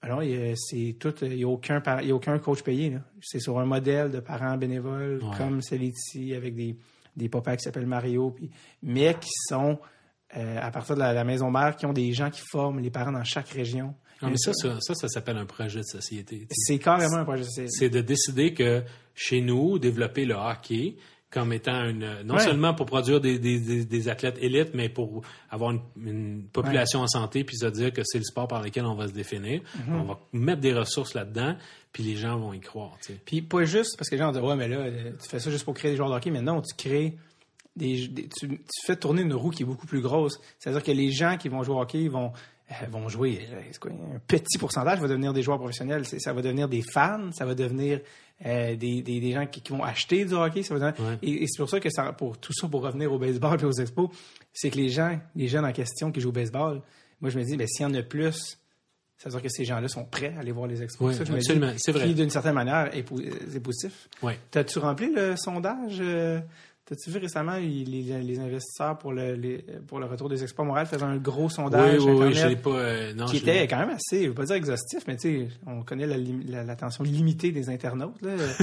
Euh, C'était vraiment un questionnaire en, en plusieurs étapes. Combien t'es, oui, combien t'es prêt à payer? C'est quoi dans combien de games t'as vu? Dans combien de stades t'es allé? Ouais. Euh, Qu'est-ce que tu veux comme.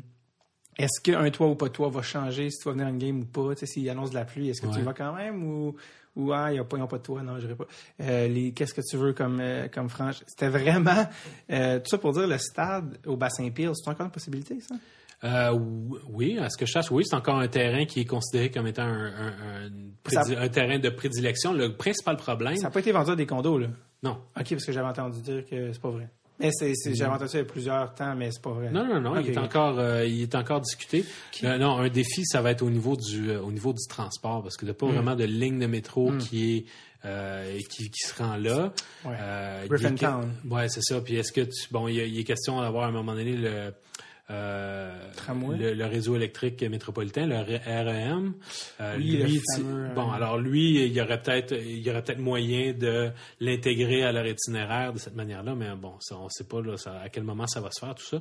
Euh, mais c'est encore, aux dernières nouvelles, c'est encore un terrain qui était considéré là, pour le, le- le futur stade s'il doit être construit, évidemment. là. Est-ce que, est-ce que toi, tu. Mais sincèrement, là, pas en tant que journaliste, mais en tant que fan, ben, Ouais. en tant- avec ton intelligence et tes connaissances de journaliste, est-ce que, le, est-ce que c'est réaliste, le retour des, des expos? Moi, j'ai. C'est difficile de séparer la, la, la raison du cœur parce que euh, moi, j'ai le goût que ça marche. Ouais. J'ai le goût que ça marche. C'est un sport que, que j'adore. Est-ce que ça Euh, peut marcher? Que tu y crois? Si ça revient, est-ce que ça peut durer? Ben, écoute, je, je vois pas pourquoi ça marcherait moins à Montréal que ça marche ailleurs, mais ma crainte, elle est à la grandeur de, de- des ligues majeures. Et je te dis ça à un moment où je sais pertinemment que toutes les équipes font de l'argent, Hmm. mais je ne sais pas combien de temps ça va durer. Et voici la, la- la- la raison, c'est que c'est un sport qui il y a 162 matchs, OK? Donc, je sais. Donc, 81 à domicile. Donc, durant l'été, C'est pour vous rappeler que 82 matchs au hockey, c'est une saison eh complète. ben voilà. Tout, tout, euh, tout match confondu. Puis on trouve qu'il y a beaucoup de hockey. Puis les joueurs Ouais. eux-mêmes trouvent que c'est beaucoup, 82 matchs. Fait que là, tu as 81 matchs. Là, l'équipe dit, OK, on invite la population à venir à 81 matchs, ou, à- ou l'équivalent de dire en termes artistiques à 81 shows, 81 performances. Euh, elles vont avoir lieu euh, 9 jours de suite, des fois 12 jours de suite. Ouais. Préférablement l'après-midi parce que c'est là que ça se savoure mieux, plus que le soir encore, mais c'est une belle journée. On va vous le vendre comme étant là, au soleil, en Ouais. après-midi, c'est agréable, venez donc au stade, Ouais. stade bon. Euh, et puis, vous, vous devez, pour que ça marche, il va falloir que vous soyez en moyenne 25 000 à chacune de ces 81 euh, à chacun Ouais. de ces 81 matchs-là. C'est une proposition qui m'apparaît, moi, euh, euh, complètement ancrée dans le passé. tu sais. C'est vraiment, c'est une mentalité quasiment 19e siècle, je te dirais. Ça, c'est à la grandeur, tu me dis. Ben oui, c'est ça, c'est à la grandeur de- des ligues majeures, c'est partout la même affaire, c'est la réalité, c'est la réalité du baseball. Fait que tu peux dire, là, là, ils essaient de dire, OK, si on accélère les matchs, ça sera peut-être un petit peu plus, ça pourrait peut-être bien aller, mais tu regardes là, les assistances dans les stades baissent et c'est beaucoup au niveau des produits dérivés, au niveau du, euh, du advanced media qui vont chercher beaucoup leurs euh, leurs revenus, puis ils en font à la pelletée du cash. Mais, euh, mais en même temps, l'expérience comme telle de dire est-ce qu'on on, on est prêt à, à se lancer dans une, dans, une, dans une business où il va falloir que les gens se déplacent au stade, je trouve que ça demande un engagement qui est énorme. Quand tu regardes Ouais. l'impact et les alouettes qui n'ont pas la, la- qui- qui n'ont pas la moitié de cette offre-là en termes de nombre de matchs, euh, eux-mêmes ont de la difficulté à susciter un intérêt qui est soutenu, puis à, à- puis à réussir à bâtir un momentum qui va dépasser juste, ben, quand tu as une série de victoires, là, on va commencer à parler de toi. C'est ce qui était la réalité des expos dans les dix dernières années de leur vie. là. Ouais. Ouais, ouais, Alors, je suis, euh, je suis, je suis sceptique, mais en même temps, tu sais, je me dis, ok, euh, s'il y a un concours de circonstances qui fait que euh, les, les Rays de Tampa Bay ont beaucoup de bons jeunes joueurs dans leur réseau de filiales, qui au moment, puis là finalement, ça marche plus là-bas, et ils déménagent à Montréal, puis ces jeunes-là permettent à l'équipe d'être compétitive très rapidement tu mets ça euh, de concert avec un nouveau stade, il y a comme une espèce de conjoncture qui fait en sorte que là, il y a un buzz qui se crée. Euh, tu mets là-dedans justement tous les jeunes qui participent, qui jouent au, au- au baseball déjà, et ça crée des conditions gagnantes qui fait que boum, là, ça part. Peut-être que ça peut marcher puis que ce soit durable, mais tu sais, il faut que, faut que les astres Ouais. soient alignés, puis je suis pas convaincu que ça va marcher. Et ça, c'est pas propre à Montréal, mais bien à, à juste une- la réalité du- de ce sport-là. euh, Oui, oui, En absolument. 2018, Mais tu sais, chacun, euh, tu sais, chaque marché, chaque sport a ses, euh, Contraint. a ses- a ses contraintes. Le, rêve de revenir- ramener les Alouettes, euh, les, les Nordiques à Québec. euh, tu sais, je sais qu'il y a à Québec, puis là, je sais que je vais généraliser beaucoup, mais la, la préoccupation de comment on dépense notre dollar, ben si si on fait, on demande aux gens de Québec de, de, de passer à travers quatre ou cinq années de misère pour commencer, ben là, à un moment donné, ils vont te dire, ben moi, euh, no way, les billets sont trop chers, c'est pas vrai que je vais y aller, puis je vais attendre tel tel match, telle telle circonstance pour me déplacer. Puis whoop, finalement, ben tu sais, on, oui, on veut revoir les Nordiques, mais en même temps, ça va nous, euh, ça demande à ce qu'un investissement Ouais. euh, qui, qui est trop grand pour nous, ben peut-être qu'on le soutiendra pas. Je sais pas. Mais il y a quelque chose, on dirait que les, les- ironiquement, évidemment, parce qu'on parle d'un stade à Montréal qui n'est pas construit ouais. pour une équipe qui n'est pas là, puis on parle à Québec d'un stade qui est construit, mais qui attend une équipe. Quelle, quelle belle arena, le centre Vidéotron. Ouais, j'ai pas encore été. Ah euh, c'est- apparemment que Metallica y est souvent. Euh, ironiquement, de ce qu'on entend, c'est dans- par rapport à la ligue, là, dans leur- Mm-hmm. à leur ligue respective, les expos sont beaucoup plus proches de revenir parce que la MLB ne cesse de réitérer Ben, de manière, on dirait, qu'on est relativement sincère, j'ose croire, que le, Montréal, qui reste la ville nord-américaine la plus grosse avec aucune équipe de baseball, là, ce qui Ouais. est ça pour eux en termes de chiffres, avec les Rays qui vont mal, avec les A's qui vont mal, puis que les deux n'ont pas de stade, si je comprends bien. Ça, Ils ont besoin d'un nouveau stade puis ils ont de la difficulté à, aller à chercher lancer cet argent-là, ouais. exact. Et euh, il disait que ce soit par déménagement ou par expansion, c'est intéressant à Montréal, dans le sens de, en tout cas, toutes les portes sont ouvertes. Ouais. L'autre, ils ont leur équipe à Québec. On est prêt, là! Ouais. Ouais. Bon, ça sera pas par expansion, c'est sûr. OK, c'est pas grave. On pleure pas. Et euh, ça, là, euh, les Hurricanes risquent de rester en Caroline. là.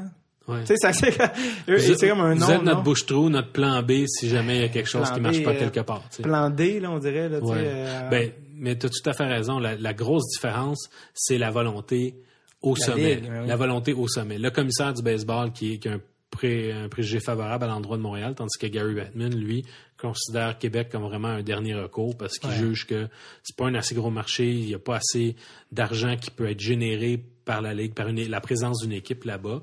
Euh, alors, il, puis il sait en même temps qu'il n'y a pas besoin de convaincre personne parce que ce sont des fans de, de hockey qui sont affamés, qui, qui vont toujours être là. Puis le jour où on va leur dire, OK, vous allez en avoir une équipe, tu sais, sur le coup, ils vont répondre présent. Ouais. Il n'y a aucun doute. Alors, tu sais, il les traite en disant, OK, il peut les, entre guillemets, les parker là, là puis Ouais. en disant, ben, si un jour j'en ai besoin, je sais qu'ils vont toujours être là. ouais. Fait que, Mais pourtant, on, on compare le- le- la grosseur du marché. C'est ça le sujet. On, on- très comparable à, à Winnipeg. Ouais, mais la différence, c'est que C'est quoi la différence? La grosse différence, c'est que l'actionnaire, un des actionnaires majoritaires des Jets, c'est M.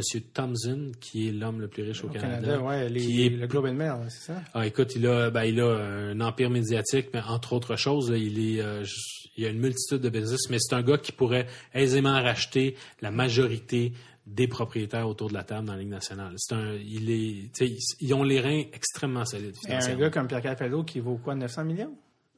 Je suis pas certain que ça se rend jusque-là. Mais en tout cas, ben, c'est ce que j'entendais hier à la radio. Ouais. C'est vraiment pas à vérifier. Prenez-moi pas pour du cash, mais euh, dans les hautes centaines de millions, Ouais. c'est quand c'est pas mauvais, sais. Non, non, non, non, non, absolument pas. Je pense pas que ce soit. Mais je, un- me- je me fais l'avocat du dans le sens, de- dans le sens que c'est possible. Mais je te dis pas qu'il est pas assez riche. là. Non, c'est ça. Dans Non, non, mais ça, c'est juste que la grosse- que ça faisait la différence. Je pense qu'il est davantage dans la, dans la moyenne de ce qui est. OK. Ben, en fait, c'est québécois, là, plus que Pelado lui-même. Mais Ouais. parce que là, la différence, c'est que tu as un individu qui, lui, à lui seul, est très, très riche, tandis que Pelado, c'est son, son entreprise qui deviendrait, euh, qui devient propriétaire. Euh, je pense qu'eux, ils seraient pas, euh, tu sais, ils seraient, ils seraient plus dans la moyenne de la ligue, tandis qu'à Ouais. Winnipeg, ils ont un individu qui est clairement au sommet de la pyramide. Pelado aussi qui a une réputation un peu loose cannon comme individu, là, une personnalité un peu euh, imprévisible. Ce qui aime- ce Mais il s'est calmé, beaucoup à ce Ok. niveau-là. Il y avait, je pense qu'au au départ, quand le, le projet du retour des Nordiques a été lancé, il était beaucoup plus, euh, il claironnait pas mal plus fort qu'il qu'il l'a fait. À un moment donné, il a reçu le message que euh, Gary Bettman aimait ça quand ça se, Ouais, ça se ouais. passait de manière discrète. Là. Ouais. Puis euh, Jim l'a appelé, l'a appris à ses dépens. c'est- Exactement. Qui voulait une ça. équipe et il, est- il rentré dans le party en kickant la porte puis euh, on s'est fait montrer la porte là. Voilà. qui voulait une équipe là, pour rappeler aux gens dans le coin de Hamilton. Hamilton. Ouais. Et c'était avant qu'il y ait les Jets, fait qu'il voulait Make It Seven, c'est son projet, euh, septième équipe canadienne. Il a fait fortune avec BlackBerry et aujourd'hui, BlackBerry, euh, bonne chance. Ouais, c'est ça. Ben, c'est un peu. C'est un peu à l'image de sa quête, là, ironiquement. Euh, je vais continuer parce qu'il y a tellement d'affaires que je veux parler avec toi, mais le, le temps nous glisse entre les mains. Euh, mon Dieu, je, je- bon, j'ai tant d'affaires que j'ai noté pendant que tu parlais. Euh, ça n'a aucun rapport, mais je vais revenir après dans le droit chemin euh, parce que parce que tu es un fan des cinémas. Tantôt, tu as parlé du 11 septembre. Ouais. Est-ce que tu es un fan du film Big Lebowski? Oui. Un, un- un de mes films préférés. Puis, Écoute, en m'en venant ici, là, euh, j'ai le Big Lebowski, je l'ai en, en audio au complet. Puis j'écoutais, c'est vrai, puis je, je, je te mens pas là, euh, toute la toute la séquence où euh, après la mort de Donnie, quand on Ouais. quand euh, quand ils envoient ces Ces cendres. cendres dans techniquement dans l'océan Pacifique, finalement ça se retrouve Ouais, dans le visage de, de Lebowski, de, Good du, night, du dude. Good night, Sweet Prince. Exactement. Bon, tu vois, c'est ça. Alors j'écoutais ça en venant de voir. Alors, Bon, tu vois, donc comme quoi, c'est pas. Comme quoi, j'ai rapport de. Rapport que j'amène dessus, mais surtout quand tu as parlé du 11 septembre, Mhm. Euh, ça n'a pas rapport, mais ça m'a fait penser à ça, parce qu'en plus, c'est un. Pas le cinéma, mais un chandail en plus de Kubrick, là. Il y a comme trop d'éléments pour pas que j'y pense, mais. euh, dans la scène, euh, une des premières scènes de Big Lebowski, quand il paye, il est à l'épicerie. Ouais. et il paye un carton de lait par chèque. c'est drôle. Et c'est un film qui date de 1998, by the way, donc ça va expliquer ce qui s'en vient. Et pour une raison qui en fait pas vraiment explicable, mais il paye son euh, quand il paye son, son, son carton de lait par chèque, la date sur le chèque est le 11 septembre. C'est vrai, j'ai jamais remarqué ça. C'est impossible de remarquer ça. C'est euh, faut être presque autiste et, euh, c'est là que moi je rentre en, en- non non parce que c'est dans je pense que j'ai un des livres sur Big Lebowski que mon père m'a acheté un donné que- qui relate plein de fun facts sur le tournage ou des trucs comme ça et c'est bizarre on parle de trois ans avant d'un hasard de chiffres in- incalculable en Ouais. septembre aussi prochaine fois tu le verras tu sais ça se. On. Euh, euh, on parlait du modèle payant, on parlait de ça. Euh, ton titre exact à The Athletic, c'est quoi? Euh, c'est quoi, non? Euh, je suis euh, directeur de la rédaction, en fait, euh, ce qu'ils appellent en anglais managing editor. Donc, Ok. c'est comme le, c'est ça. T'es pas le rédacteur en chef, t'es directeur de la rédaction. C'est comme le, le titre numéro 2. Puis je suis euh, le journaliste principal euh, sur tout le volet francophone. Parce que je suis pas le seul journaliste, mais je suis celui comme, qui est comme le, En avant, euh, en avant de la parade. T'es, t'es parti de la presse. euh, Ouais. La presse, à l'époque, était encore un peu papier. Euh, Ben, une, une journée par semaine. Oui, c'est ça. À l'époque, Ouais. il ne l'est plus du tout. Non. Euh, combien de temps il reste à la, à la presse, la section des sports de la presse? Eh, Mario, là, je- C'est une grosse sais pas. question. Ben oui, mais c'est parce que je suis pas. Non, mais dans C'est- que- C'est délicat, c'est parce que je suis plus, Je- suis ça plus aussi informé sur ce qui se passe à l'interne que je l'étais avant. Euh, alors, même si tu veux profiter du fait que là, j'ai un détachement pour dire vraiment ce que je pense, j'ai pas autant les données qui... euh, tu sais, honnêtement, ce que je peux te dire, c'est que le- le- à la presse, les sports, euh, ont- tu sais, on- on- ça n'a jamais été le- le- la, locomotive du journal, comme au Journal de Montréal. Euh, par contre, ça a quand même, ça a toujours eu un, un taux de pénétration d'environ la moitié, de entre 40 et 50% du lectorat. Donc, il y a quand même beaucoup de gens qui lisent la section des sports. Je sais qu'à l'interne, elle est quand même très valorisée. Le rédacteur en chef, c'est un ancien gars des, des- des sports. Euh, donc, C'était plus une réflexion par rapport à la section sport d'un journal, Ouais. qui semble, avec les années, comme euh, avec euh, la multitude de, spécialisés, justement, comme les Ouais. semble répondre de moins en moins à une demande généraliste. C'est plus, c'était plus sur la question et non pas euh, OK. Euh, plante tes anciens collègues. Non, je veux pas les planter, ils font de l'excellent Le travail. François! Ils font de l'excellent travail.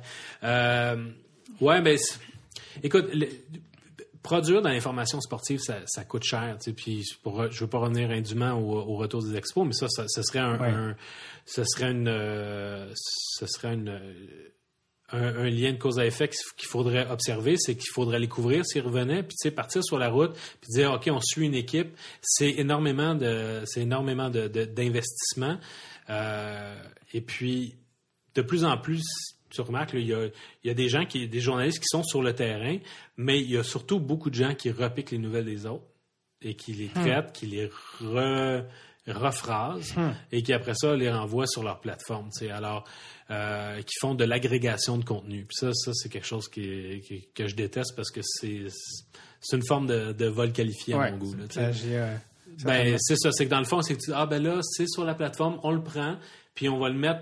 Tu sais, à notre des- sauce. Ouais, c'est ça. Des fois, là, je voyais sur un site d'agrégation de contenu une nouvelle qui était reprise en disant, ah, ben là, on l'a vu à telle place. Ah, c'est gentil, vous l'avez vu à telle place. Quand tu cliques sur le lien, ben, la telle place en question, c'est un autre site d'agrégation de contenu. C'est Ah. même pas la source originale. Fait que, des fois, là, avant que tu retournes à la personne qui a écrit l'article, qui a fait la recherche, qui a parlé aux intervenants, euh, tu sais, il faut que tu recules, euh, recules deux, trois fois. Euh, je trouve que, La photocopie d'une photocopie d'une photocopie. ben voilà. Fait que, Ça va loin. tu sais, il y a bien du monde qui s'en, il y a bien du monde qui s'en accommode, puis pour eux, c'est blanc bonnet bonnet blanc là, puis euh, tu sais, c'est pas grave, puis probablement que c'est les gens qui pensent comme ça, c'est pas eux que je vais attirer avec un modèle payant chez. Athletic. Sauf que euh, il y, a- y a un, il y a un investissement au niveau des pages sportives qui fait en sorte que c'est, quand quand tu es journaliste puis tu vas être un, sérieusement que tu vas être un, un joueur, ça prend euh, ça prend un, un engagement qui est quand même assez gros. Alors, puis je pense qu'à ce niveau-là, la presse a les mêmes défis que nous autres, que le Journal de Montréal. Et, euh, en fait, tous les médias qui ne sont pas des détenteurs de droits euh, télé ou radio, qui, eux, ont- peuvent plus facilement être soutenus par une équipe comme les Canadiens, par exemple. Comprends. Euh, on parlait tantôt de storytelling. Souvent, ça se reflète dans les titres des Athletic euh, qu'on pourrait qualifier de BuzzFeed, euh, dans le sens de 10 raisons pour lesquelles Ouais. jamais des, des titres accrocheurs. Et tu as écrit un article euh, il y a quelques mois de ça, qui est encore plus intéressant aujourd'hui, OK. qui s'intitulait, le 18 juin, tu as écrit un article qui s'intitulait Ah, parce qu'en passant aussi, les titres, euh, les journalistes, euh, moi, pas les, les articles euh, du Canadien, souvent les tiens et ceux de Dumont, Ouais. euh, sont euh, bilingues. Je le dis parce que des fois, les gens me demandent athlétique, c'est en français, c'est en anglais. Ouais. La réponse est principalement en anglais, mais ceux du Canadien. Ben, à Montréal, à Montréal, on est, euh, on a tout un volet en français. Euh, pour augmenter notre contenu, on traduit des articles. Ouais. Euh, il y a des articles qui sont traduits en français provenant de d'autres de, d'autres cellules, d'autres chapitres du de l'athlétique. Puis moi, en retour, mes articles mes articles sont aussi traduits, là, pas, pas systématiquement, mais quand c'est possible, sont traduits en anglais. C'est toi qui traduis, non? Non, c'est Harpin. Ah oui, carrément. Ouais. Moi, je traduis Harpin, puis Harpin me traduit. OK. Ouais. C'est Puis vraiment de- drôle, ça. ben moi je trouve ça super Ah, intéressant parce parce que, que, euh, ouais. ça me permet, tu sais pendant des années, j'allais voir les par exemple les joueurs du Canadien, je les interviewais, puis des fois ils me regardaient, ils où est-ce qu'il s'en va avec ces questions, puis ils comprenaient pas trop, puis je sais que j'ai un j'ai un style qui est pas nécessairement, tu sais, qui, je sais pas si je rends pas les joueurs à l'aise ou quoi que ce soit, mais des fois, ils se méfient de moi un peu. tu sais. Ah ouais? Ben, c'est parce que, tu sais, j'essaie de. Je veux aller chercher du contenu différent, je veux aller trouver, tu sais, des angles innovateurs. Alors, je leur pose des questions qui.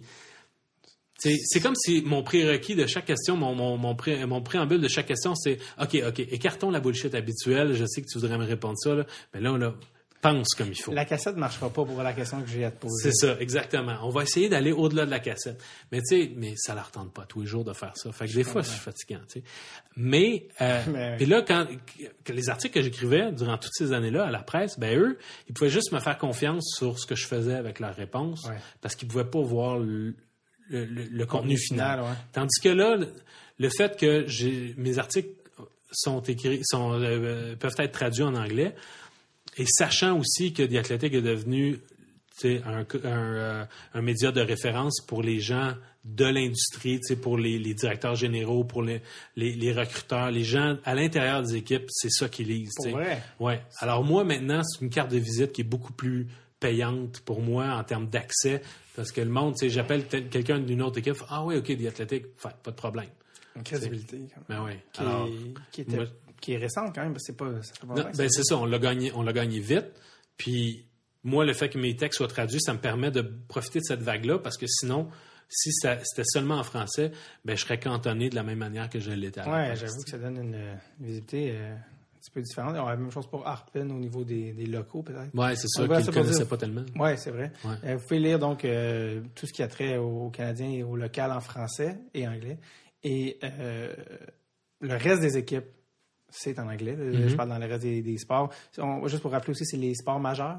Hockey, football. Ouais, c'est ça. Ben écoute, nous, euh, notre en ce moment, on est, je le cacherai pas, là, on est à fond sur les Canadiens, puis le Rocket de Là, encore Laval. une fois, je pense que tu parles de la, du bureau montréalais. À Montréal. Oui, oui, mais sinon, à la grandeur du- de, la, de la plateforme puis du réseau, c'est les grands sports majeurs. Parce que quand tu ouvres, parce que tu parles tellement de Montréal, parce que toi, c'est ta réalité, mais quand Ouais. tu ouvres l'application, il n'y a pas Montréal ou les autres. Tu n'as pas de choix Montréal ou autre. Tu arrives sur The Athletic et Ouais. Tu es ouvert à tout. C'est pour ça que moi, je, je le vois plus comme une grosse affaire. Ok, ouais, ouais, je ouais. sais que toi, parce que tu, tu travailles pour le bureau Montréal. Moi, j'ai ma bulle, là. Exact. mais, mais ça, c'est ton problème. Non, non, c'est une blague, mais c'est parce que pour, en tant que, que lecteur, euh, le lecteur pense pas comme ça. C'est juste pour dire aux gens, comme quand tu arrives sur le The Athletic, tu as tous les articles de tout ce que toi tu veux. Tu sais. Donc, euh, on est-tu on est, on est dans le temps? On est correct? Je sais pas. Ben, c'est parce que là, ça fait quatre fois que mon épouse m'appelle. Ah, ah, ben mon Dieu, réponds, je suis inquiet. c'est ta blonde. Ouais, ouais, c'est parce qu'au camp de jour, Ils ont besoin d'un. on a besoin de donner un code pour récupérer notre enfant. Ça va loin. Parce que c'est un- une mesure de protection, pas que ce soit n'importe quel adulte qui vienne prendre n'importe quel enfant. tu sais. Ça, ça se pourrait être un bout que j'enlève. c'est pour Ouais, pas ouais, que- je sais. Mais là, oui, c'est ça. Surtout-. C'est surtout que tu que le code est là. là. c'est ça. Non, absolument. Donc, euh, bref, ça pour dire, euh, ce que vous voulez t'amener, c'était... Euh, oui, je voulais t'amener, en fait, c'est euh, par rapport à l'article que tu as écrit le 18 juin, qui s'intitulait « La relation avec entre non, la relation entre Marc Bergevin et Pat Brisson est au cœur de l'été des Canadiens ». Ça, c'était le 18 juin, donc bien avant le repêchage, bien avant. Euh, quelques semaines plus tard, au jour 1 du repêchage, Max Pacioretty est, en guillemets, échangé aux Kings Mhm. euh, contre euh, ce que l'on supposait être Jake Mosin. Bon, ça a été démenti par après, bon, peu importe. Euh, mais à condition que Max Pacioretty signe l'extension avec les Kings, ce qu'il n'a pas fait, euh, parce que je pense qu'il fallait comme que ça se fasse vite. Et donc, ça s'est tombé à l'eau. Et entre cette journée-là et le lendemain, la deuxième journée du repêchage, où il y a d'autres échanges, Max Pacioretty euh, Change d'agent. change d'agent, coup de théâtre, très, Ouais. très hollywoodien comme euh, draft. Oui. Et euh, bon, donc Pat Brisson pour Don Meehan, si je ne me trompe pas. En tout cas, bref, pour changer de... Alan de- Walsh. Alan Walsh, excuse-moi. Ouais. Anyway, pour changer d'agent, parce que, de ce qu'on a compris, la relation entre Pat Brisson et Marc Benjamin est tellement proche que, que Pacioretty avait l'impression que son agent le représentait moins bien, lui, Mhm. qu'il travaillait pas plus pour Benjamin, mais que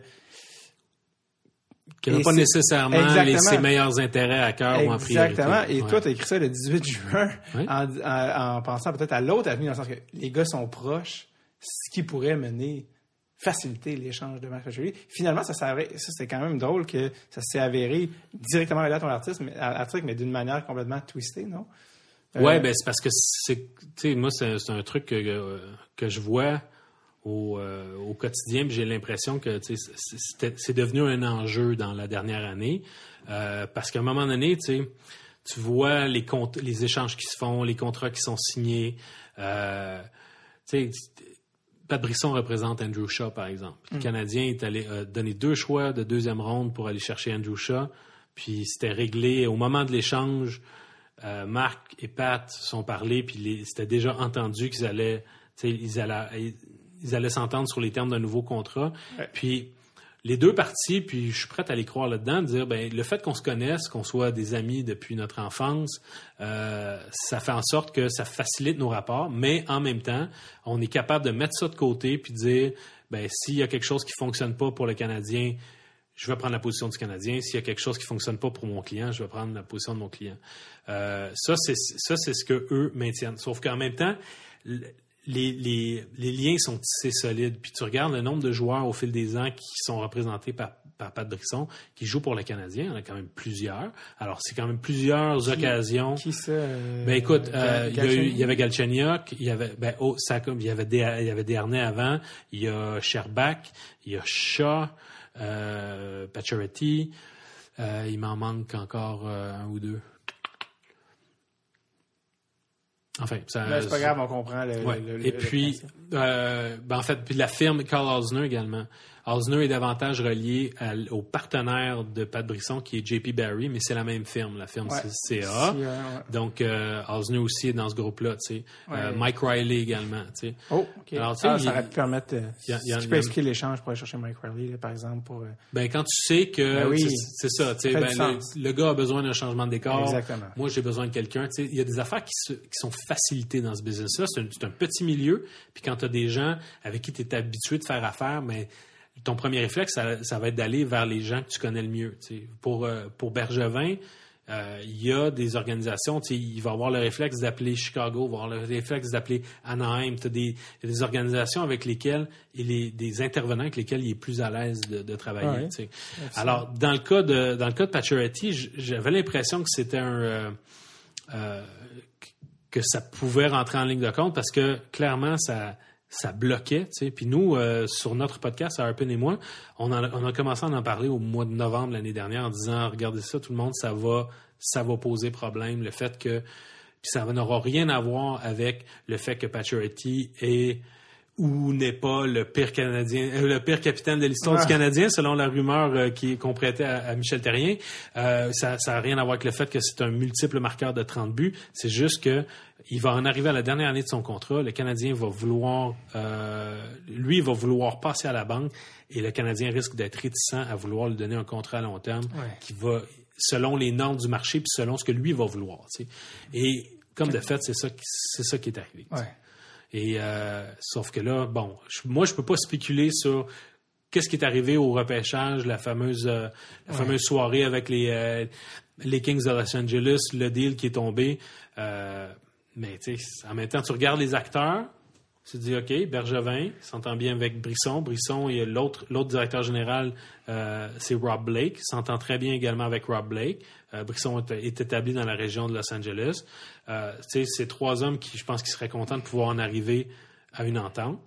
Mais si jamais la, le, contrat, la prolongation de contrat qui était offerte à Pacioretty n'était pas euh, n'était pas suffisante à ses yeux, ben lui il s'est peut-être dit ben là un instant, là, est-ce que pourquoi ce serait moi qui ferais courbettes, ouais. c'est ça pour Quand on mais tu sais, en même temps, je dis ça, c'est, c'est un scénario, je- c'est vraiment sous toute réserve, ouais, c'est pas, c'est euh, je, je peux pas dire que c'est ça qui est arrivé. Exact. Euh, surtout quand on voit l'argent qui est un gars comme Evander Kane qui a cherché. Bon, euh, peut-être un peu plus jeune que Patrick mais quand même, Patrick a pas encore 30 ans, puis euh, beaucoup plus de saisons de 30 buts Ouais, qu'Evander ouais. Kane. puis, C'est un euh, meilleur, c'est un meilleur joueur. C'est, un, Ben, un joueur plus productif, tu sais, puis bon. les historiquement parlant, oui. Ouais, mais c'est l'âge. C'est vraiment le fait que l'autre ait quoi, pas trois ans de moins. C'est ça qui fait en sorte que un joueur qui a 26 ans, une équipe peut dire Toi, je peux te donner un contrat de 7 ans. Tandis Ouais. que là, si Patrick est à la recherche d'un contrat de 7 ans ou 8 avec l'équipe qui, dont, il- qui détient Ouais. ses droits, au moment où la prolongation de contrat va rentrer en ligne de compte, il va avoir 30 ans.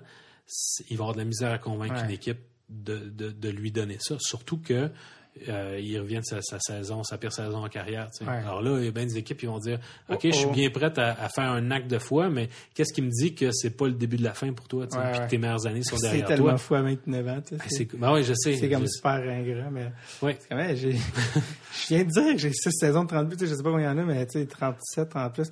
Bref. Euh, bref, c'est pour dire comment on va se sortir de ça avec Max Pacioretty. Qu'est-ce, Ben, je pense que ce qui va, qu'est-ce qui va arriver, là? ben, il va se faire échanger. Avant le début de la saison? Ouais. C'est impossible qu'il commence la saison, ouais. ce serait, ce serait un- une situation intenable. On peut pas exclure, tant qu'il n'y a pas eu d'échange, on peut pas exclure que c'est possible Ouais. que ça arrive, mais c'est clairement une option de dernier recours pour eux autres. C'est Euh, un malaise. C'est un malaise épouvantable. En plus, les autres, ils disent Ah, nous, on veut un renouveau, euh, on pèse sur le bouton reset, on veut euh, oublier la saison dernière. Tu commences pas, tu, tu construis pas la prochaine saison en ayant comme point de départ là, cette espèce de- d'ambiance-là, euh, euh, malsaine autour Non. de ton capitaine. Alors, super euh, non, ouais. alors je m'attends à ce qu'il se fasse échanger, mais je m'attends aussi à ce que Bergevin n'ait pas complètement la valeur qu'il aurait espéré avoir pour euh, son capitaine. Est-ce qu'il y a des, selon toi, des, des destinations qui se dessinent plus logiquement? On est rendu.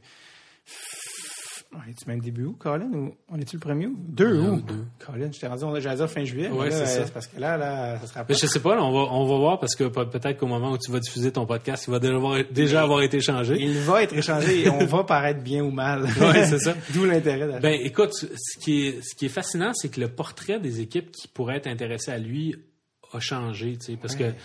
Euh, Mike Hoffman qui s'est ramassé en Floride, par exemple. Ben c'est ça. Alors tu sais, il y a d'autres, il y a, il y a des équipes, il y a des équipes qui ont décidé de dépenser de leur argent autrement. Les Blues de Saint-Louis qui ont décidé de euh, de, de mettre le- la main sur euh, Ryan O'Reilly.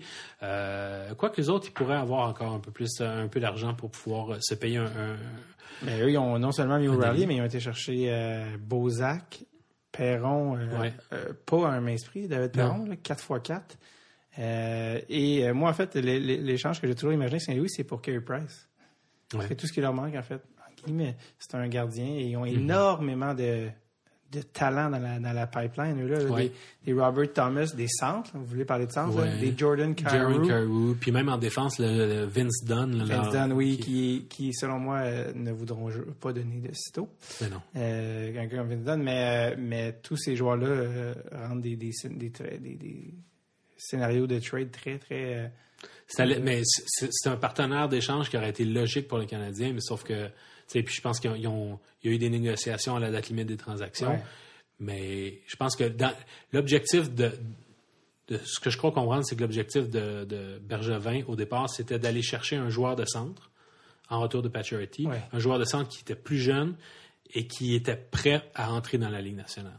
Donc un gars comme justement Robert Thomas qui là serait une recrue cette année, Mais ou encore Henrik Bockstrom. Oui, oui, je ouais, sais. ouais. Mais Bockstrom aussi, j'y pensais, justement, c'est ils veulent. Mais pas il y a, ça. il y a eu, euh, il y a eu des, des pourparlers de ce côté-là, mais Dale Talon ne veut pas, euh, veut pas s'en départir. Parce que. Bockstrom a, a bel et bien joué Oui. l'année passée, alors que Thomas a joué junior. C'est ça, Bon, avec euh, les Bulldogs. Mais il pourrait monter, là. Mais Oh, il va, il va probablement. j'ose croire qu'avec euh, Los Angeles, c'était Gabe Villardy, peut-être. Ouais. Euh, mais encore une fois, tous des joueurs que les organisations ne veulent pas du tout. Ben non, c'est sûr, parce que du talent de pointe qui est jeune, euh, qui coûte pas cher, Ouais. ben c'est pas ça que tu donnes pour aller chercher un gars qui vient de, de conclure sa pire saison puis qui est Ouais, à la recherche d'un contrat de 7 ans, tu sais. Vous savez bien que les Blues ont des gars comme Alex Steen qui coûtent encore relativement cher pour des gars de 34-36 ans, là, Ouais. euh, qui prennent quand même de la place encore sur la masse. Donc, euh, Max Pacioretty est- Ouais. est- est Peut-être, tu sais, une, une destination, mettons, comme le Colorado, tu sais, peut-être que le Colorado va se dire, Ouais. nous, euh, Oui, on, on a, on a beaucoup de bons jeunes joueurs. On peut intégrer un gars un peu plus expérimenté qui va nous ajouter du punch en attaque sur un, sur un deuxième trio. Euh, moi, tu sais, Ouais. mais encore là, tu sais, est-ce Je vois que... pas qui il donnerait. C'est parce que c'est un drôle de moment dans l'année pour faire des échanges, tu sais. D'août, ouais, c'est comme. euh, c'est pas pas, là euh, que tu changes ton. Ben, changes un Top Gun, c'est rare. que- des équipes qui vont dire bon ben là je regarde notre je regarde notre euh, notre, notre- depth chart là, puis ce qui nous manque là, c'est clairement un marqueur à l'aile qui va euh, Ouais. qui va être en dernière année de contrat. Qu'est-ce que tu vas donner pour c'est comme un joueur de location à long terme. Euh, Là, c'est que l'échange, euh, c'est qu'il faut se conclure à, à condition qu'il ressigne avec l'autre équipe. Non, ben en fait, Ben, ce qui arrive, c'est que c'est pas C'est le scénario idéal. Pour aller Oui, chercher la valeur que- maximum. exact. C'est ça. Évidemment. si tu veux euh, Parce que si tu vas chercher Pacioretty, si tu vas le chercher pour un an, ben là, tu donneras pas grand-chose pour lui, ou tu sais, puis parce que ça. sinon, c'est dans l'intérêt du Canadien que Pacioretty accepte une prolongation de contrat avec l'équipe avec laquelle il va Ben être oui. échangé. Mais ou, ben, certains diraient dans, le- dans, dans l'intérêt de Patrick aussi, qui s'assure une certaine sécurité. Mais, Ouais. euh, mais c'est, pas facilement faisable. Mais sauf que lui, il faut qu'il il va se faire. Je pense qu'il est prêt à accepter un échange à ce moment-ci. Mais si ça se passe dans un endroit, si on veut l'envoyer à Buffalo, puis que lui, il veut rien savoir de Buffalo, il va dire ben, euh, échangez-moi là, mais je signerai pas de prolongation de contrat. Alors, en disant je ne signe pas de prolongation de contrat, c'est un petit peu comme s'il mettait de l'avant une forme de clause de Ouais, non-échange, ben, certainement. même s'il n'y en a pas. Un officiel, ouais. Ouais. Carrément. Euh, en tant que journaliste, vous vous baignez là-dedans, vous savez des choses. Euh, vous savez tellement de choses que vous pouvez jamais révéler. Mais il arrive des choses dans des contextes, des, par exemple des échanges, c'est Galchenyuk ou des- l'échange Mm. de Subban, l'échange de Galchenyuk. Puis les- vous voyez tout le monde s'enflammer, la, la forêt, euh, le brasier si chaud. Puis vous vous dites, ah, vous devez vous mordre les doigts de, oui, mais si seulement vous saviez. Tu sais, par exemple, dans l'exemple, de Galchenyuk, Mhm. est-ce que des fois, tu t'es dit, mon Dieu, j'aimerais ça. J'aimerais ça dire des choses. Ça gens? dépend des fois. Il y a des fois où, euh, honnêtement, j'en sais pas nécessairement plus que d'autres. Ouais. Il y a des gens qui prétendent savoir puis qui savent pas. Ouais. Euh, il y a des gens qui prennent des rumeurs et qui et qui transforment ça comme des faits. C'est- tout le monde, tout le monde a le goût de montrer qu'il est informé. Puis sur les réseaux sociaux, c'est très, euh, c'est- une véritable, euh, c'est une calamité. Tout le monde, euh, tout le monde est un insider, tu sais. Puis, puis dans ce temps-là, moi, ça me donne pas le goût de jouer à ça non plus, tu sais. Alors, il y a des moments où, euh, tu sais, j- j'ai des informations, mais il y en a d'autres, faut me sortir des histoires comme bon, ok, moi, je, je suis pas au courant ou je l'ai pas validé, je l'ai pas validé. Euh, puis est-ce que cette histoire-là ou ce potin-là, même s'il est validé, va changer quelque chose à la situation hockey du joueur ou de l'équipe? Euh, dans, dans certains cas, c'est pas le cas. Euh, mais oui, il y a d'autres moments où tu les gens se laissent emballer par l'émotion. Puis quand j'étais à la presse, je travaillais avec Pierre Folia euh, Oui. de temps à autre et. Monsieur Folia, euh, non, chroniqueur, columniste, pas, euh, il était chroniqueur, il était pas éditorialiste. Ah, OK. Ça, c'est une gros, grosse. Sinon, il se serait dans la page éditorialiste, puis on, on, le- on l'aurait euh, gentiment incité à, à- à ne pas afficher son souverainisme, ce qu'il faisait Oui. dans sa chronique, parce Ah, qu'il était chroniqueur et non pas éditorialiste. Oh. Il n'avait pas la. Désolé du. euh, Voilà. euh, ouais, fait que euh, Folia, lui, ce que j'ai toujours observé de lui, c'est que quand tout le monde, et quand il y avait une unanimité, il se, il, il se méfiait toujours de l'unanimité. Fait que quand tout le monde s'énerve, là, il- à gauche, il regarde à droite pour voir s'il n'y a pas un élément de réponse. Ouais. Puis ça, je pense que c'est très sain. Ouais. Alors, euh, mettons, l'échange de Piquet-Souban, euh, il y a une forte majorité de gens qui, qui, so- qui sont montés au créneau parce qu'ils ont été pris émotivement. C'était leur joueur, c'était le, le gars qui, euh, euh, qu'ils aimaient le plus, puis qui, qui, finalement, il était leur principal lien avec l'équipe. Alors forcément, ils ont été ils touchés au cœur quand il a été changé. Fait que c'est facile de se laisser emporter par cette vague-là, puis de, de, de, de canaliser la colère des gens. Puis tu veux écrire, puis en même temps de, reconnaître le fait que tu comprends. Mais en même temps, c'est ça. Il y a des affaires que tu dis, ouais, mais le Canadien aussi avait ses raisons. tu sais. Certainement. Certainement. Alors, Euh, mais, alors, il y a des affaires que je sais, mais je te dirai pas aujourd'hui. Ah, mais non, c'est ça. Je sais pas s'il y a des affaires que tu dis, oh mon Dieu, ça fait longtemps que je me mords Ouais. les doigts, que je, Je veux juste que. C'est Ouais. ça que je demandé. Mais... Ouais, ben, f- non, mais à un moment donné, il y a des affaires. C'est drôle, il y a des affaires qu'on euh, retient. Tu sais, tu me parlais tantôt de, de Bergevin puis, euh, puis Brisson. Il- Un moment donné, je suis allé couvrir un matin un truc qui s'appelait le sommet Apex, qui était un espèce d'orient- de, de, de congrès de, pour, pour Winner, là, qui était organisé par euh, au, au Centre Bell, bon, dans un en 2016. Puis c'était des gens en entreprise, etc. Puis c'était sur le leadership, puis la négociation, etc. Puis tu avais des gros noms, des grosses pointures, puis les gens payaient cher leurs billets. Et puis la journée commençait avec une, euh, une discussion avec Pierre Bruno euh, le- le- de, de TVA, euh, avec Bergevin et Brisson qui étaient ensemble et qui parlaient justement de négociation. Ah oui, je sais de quoi tu parles. Ok, ouais. Ouais. Et toute la, c'est pas un exercice qui avait été super euh, enrichissant. tu sais. Puis j'étais sorti là, je dis ouais bon, est-ce que j'ai perdu mon temps. Mais c'est deux ans plus tard, qu'en déterrant euh, cette entrevue-là, ce- cet entretien-là qu'ils ont fait ensemble, que là, je dis, OK, là, ils ont parlé de négociation ce jour-là, ils veulent être, ils parlent de stratégie, être gagnant-gagnant. Puis déjà là, à ce moment-là, c'était c'était dans l'air du temps qu'il y avait une, qu'il y avait une question entre, en- entre ces deux-là. tu. Ah, bon, Alors, ouais, je ça, dis, ouais. ben, je, je le garde à quelque part dans ma tête. Ouais, ça ouais, m'apparaît ouais. pas comme étant pertinent aujourd'hui, mais qui sait, à un moment donné, je vais le sortir au bon moment. Puis, tu sais, l'information a rarement une date de péremption, c'est juste qu'elle a, elle, peut être réutilisée autrement et perçue autrement.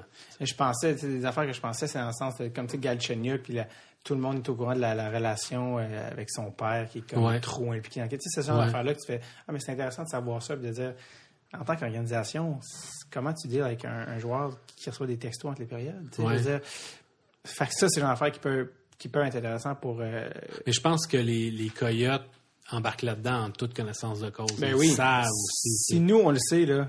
C'est ça, exactement. ça Donne-tu une idée? de- Puis Max Domi a aussi une bonne relation avec son père qui, qui, est, in- qui est intense, lui, également. Alors, euh, peut-être que, je sais pas, jusqu'à, on va pouvoir à un moment donné peut-être juger de l'ampleur de, de la chose, mais ça a l'air d'être une situation qui est un petit peu analogue. tu sais. Oui, peut-être, oui, certainement. mais on, va le savoir dans quelques années. C'est ça. Mais je peux pas te laisser partir sans te demander euh, la question suivante. 2018-2019, saison 2018-2019, les Canadiens, Athlétique Montréal. Qu'est-ce qu'on, qu'est-ce que tu attends des Canadiens pour la prochaine saison? Euh. Ou à quoi tu t'attends, en tout cas? Question très grave. Euh, j'ai- j'ai j'ai peur que ce soit une, euh, que ce soit un peu la réplique de ce qu'on a vécu la saison dernière. Euh, Ce qui il serait pas étonnant. On s'y attend. Non, non, c'est ça. Mais tu sais, en même temps, on s'y attend parce que l'équipe a sous-performé, parce qu'on va, parce que Weber pourrait manquer la première moitié de la saison, devrait manquer la première moitié de la saison. Mais en même temps, quand tu, puis on sait pas non plus une donnée majeure, c'est qu'est-ce que le Canadien va obtenir en retour de Pacioretty. Mais il y a des joueurs comme euh, comme Drouin, euh, ben, comme Drouin, je pense principalement à Drouin et Price euh, qui ont sous-performé par rapport à ce à quoi ils sont capables, euh, ce dont ils sont capables. Pour plein de raisons, cela dit. Ouais. Et ça, ça. euh, et s'ils reviennent à leur niveau, à un niveau dont ils sont capables, surtout dans le cas de Price. Tu sais, Price, s'il il fait simplement jouer pour la moyenne de sa carrière, et c'est un gars de. Pour l'essentiel de sa carrière, 918. Parce qu'il a tellement bien performé que là, ça, ça met des standards de. euh, il est comme, en guillemets, victime de. Ben, c'est sûr qu'ils c'est sûr qu'ils se sont trop fiés sur lui avec les années, il n'y a aucun doute là-dessus. Puis je pense qu'ils ont pas euh, la, la- la saison qui a manqué en, en 15-16, ils ont comme pas pris les bonnes leçons. Ils ont dit ah ben s'il avait été là, ça aurait mieux été. Oui, mais voyez-vous le manque dans le reste de l'équipe quand il n'est pas là, justement. Ouais, Mais, mais si, si Price revient à la moyenne de ce qu'il est, euh, à lui seul, il peut permettre à une équipe médiocre de cogner à la porte des séries éliminatoires. Parce que le nombre de, tu regardes le nombre de matchs qui sont décidés par un but, que si lui, ben, il donne un but de moins, puis qu'en attaque, il y a un tout petit peu plus de buts qui sont marqués, mais pas nécessairement beaucoup plus, juste un tout petit peu. Ben là, il y a plein de ces matchs-là décidés par un but qui, qui peuvent permettre à l'équipe euh, de se rapprocher des séries éliminatoires. Alors, j'exclus pas la, la, possibilité qu'ils fassent les, les, les séries éliminatoires. Ils pourraient, tu sais, les- mais en même temps, ça, c'est- voir petit. Parce que la grosse affaire, c'est que c'est pas une équipe qui peut s'approcher de, la- de- de la Coupe Stanley. Alors même si il s'approchait d'une place en série, ce serait quasiment une pire nouvelle que s'il restait dans le fond du classement. On salue Jack Hughes, euh, top Ouais, choix ça. de 2019 Exactement. et frère de Quinn Hughes. Euh, ouais, ben en fait, euh, puis je souhaite à Jonathan Drouin aussi de d'avoir un centre, en fait. Je souhaite à Drouin de jouer à l'aile. euh, Ouais, c'est- mais- ça, ça va arriver. Écoute, ça, ça va arriver quand, quand, quand Ryan Paling puis Esperi Kotkaniemi vont jouer à Montréal. tu sais. Mais d'ici là, je pense qu'ils vont, ils vont lui demander de, de prendre son, euh, son mal en patience puis de, de faire du temps au centre, même si clairement il faudrait qu'il soit là. Ce qui, ce qui me rend désolé pour lui, parce que c'est un joueur de haut talent, je pense, qui, qui, qui a comme, euh, comme euh, pas bénéficié d'une bonne première impression auprès des fans, mais c'est un grand talent. J'entends je suis comme, absolument. Je sens que personne réalise le, le- le- le diamant in the rough qu'il représente, mais euh, mal en patience, ce seraient les mots-clés, je te dirais. Ryan Perling, quelques amis euh, qui sont peut-être à un an ou deux là, encore de- Ouais. d'être euh, d'être là, mais Ryan Perling qui, qui, qui n'est que bonne nouvelle, alors qu'un choix de fin de première ronde qui deviendra un deuxième centre, ça serait une, une belle victoire là, pour, euh, pour un choix aussi late, là, quand même. Absolument. Euh, je- je- J'approche euh, la fin. Euh, The Athletic, euh, à quoi on peut s'attendre pour l'année prochaine? Vous avez eu quand même une subvention, euh, ben c'est peut-être pas le bon mot, là, mais financement de 20 millions Ouais. supplémentaires, pas juste à Montréal, mais l'ensemble Ouais, de la chose. ouais. En quoi ça va se résulter, euh, si c'est un mot, résulter, mais en quoi ça va résulter? Euh, plus, qu'est-ce qui, quoi? J'ai aucune idée ce qu'ils vont faire avec ça. Toi, dans, Euh, tes, dans tes poches? t'as mais c'est ça, ça serait dans le fun. Un chalet de plus? Ce serait dans le fun. Je pense qu'ils ils veulent, euh, avant, avant même le début de la prochaine saison, ils veulent ouvrir des, euh, s'assurer d'avoir des, succursales, entre guillemets, dans toutes les, euh, les villes de la Ligue nationale. Euh, je pense qu'à l'heure actuelle, on est à 25 ou 26. Donc, au moins d'avoir quelqu'un pour couvrir toutes les équipes de la Ligue. Ils remarquent en ce moment, dans les, premières années de la compagnie que c'est le hockey le baseball euh, qui où là l'intérêt a été le plus marquant. Puis je pense que ça, ça, a comblé le principal besoin. Vient ensuite la NBA parce qu'on a quand même euh, un groupe qui est quand même assez fort en Californie puis des équipes qui performent en Californie également.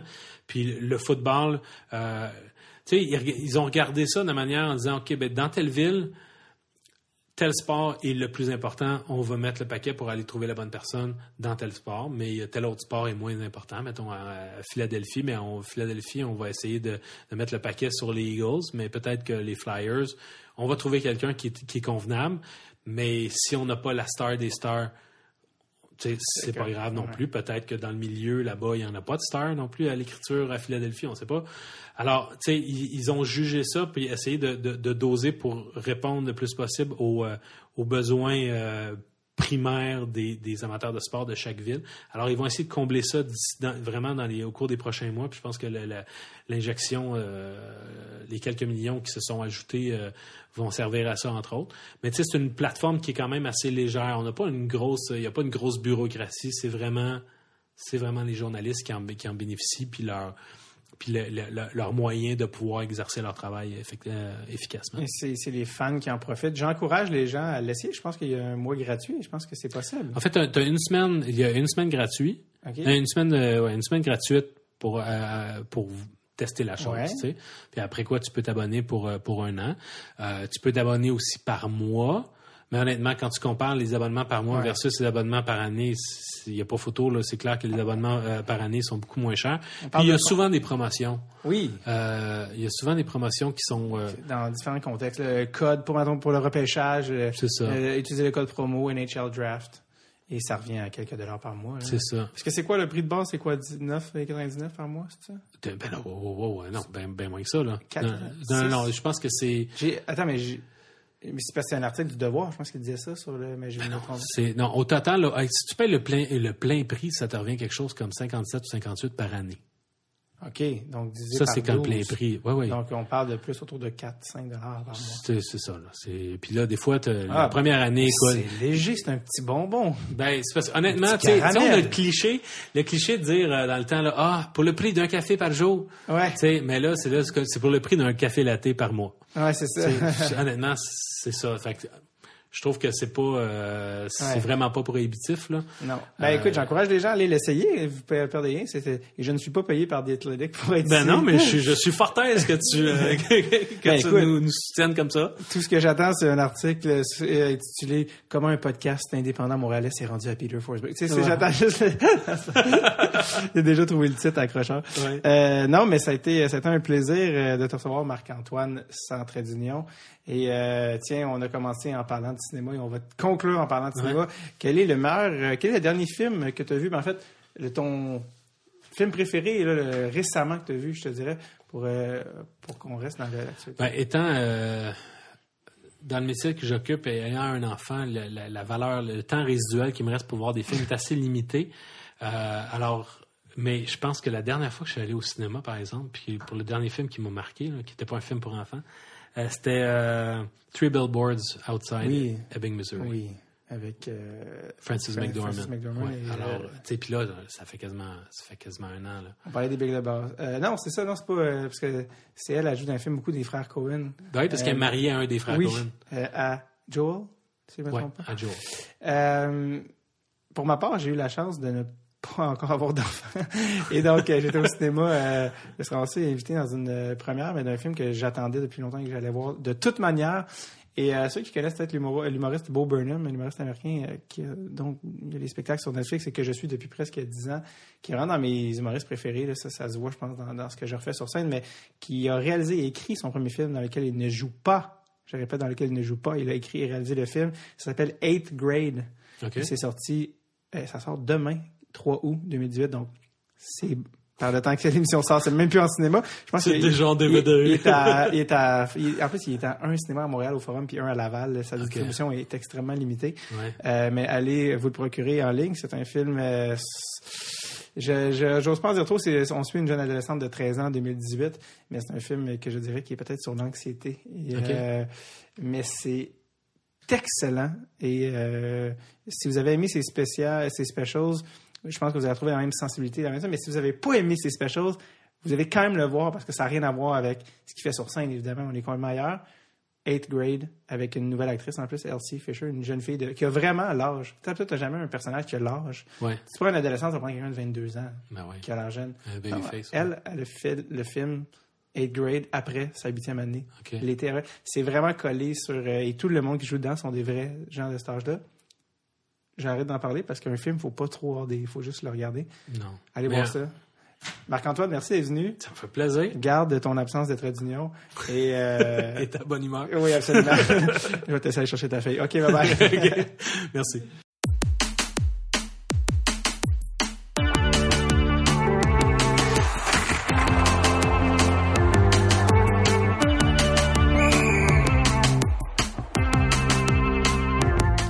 Marc-Antoine Godin. Merci à Marc-Antoine. Vous avez dit qu'il était bon. Yeah, les gens, personne m'a écrit pour me dire qu'il pensait qu'il allait pas être bon. C'est juste moi qui parle d'un personnage fictif qui règle pas ses problèmes personnels. Merci à Marc-Antoine d'être venu. C'était vraiment le fun. Dietolalic, allez checker ça. Une application que je consulte de manière quotidienne et je ne suis même pas payé pour dire ça. J'attends juste qu'il fasse un article sur moi qui est pas encore arrivé, mais garde, on travaille là-dessus.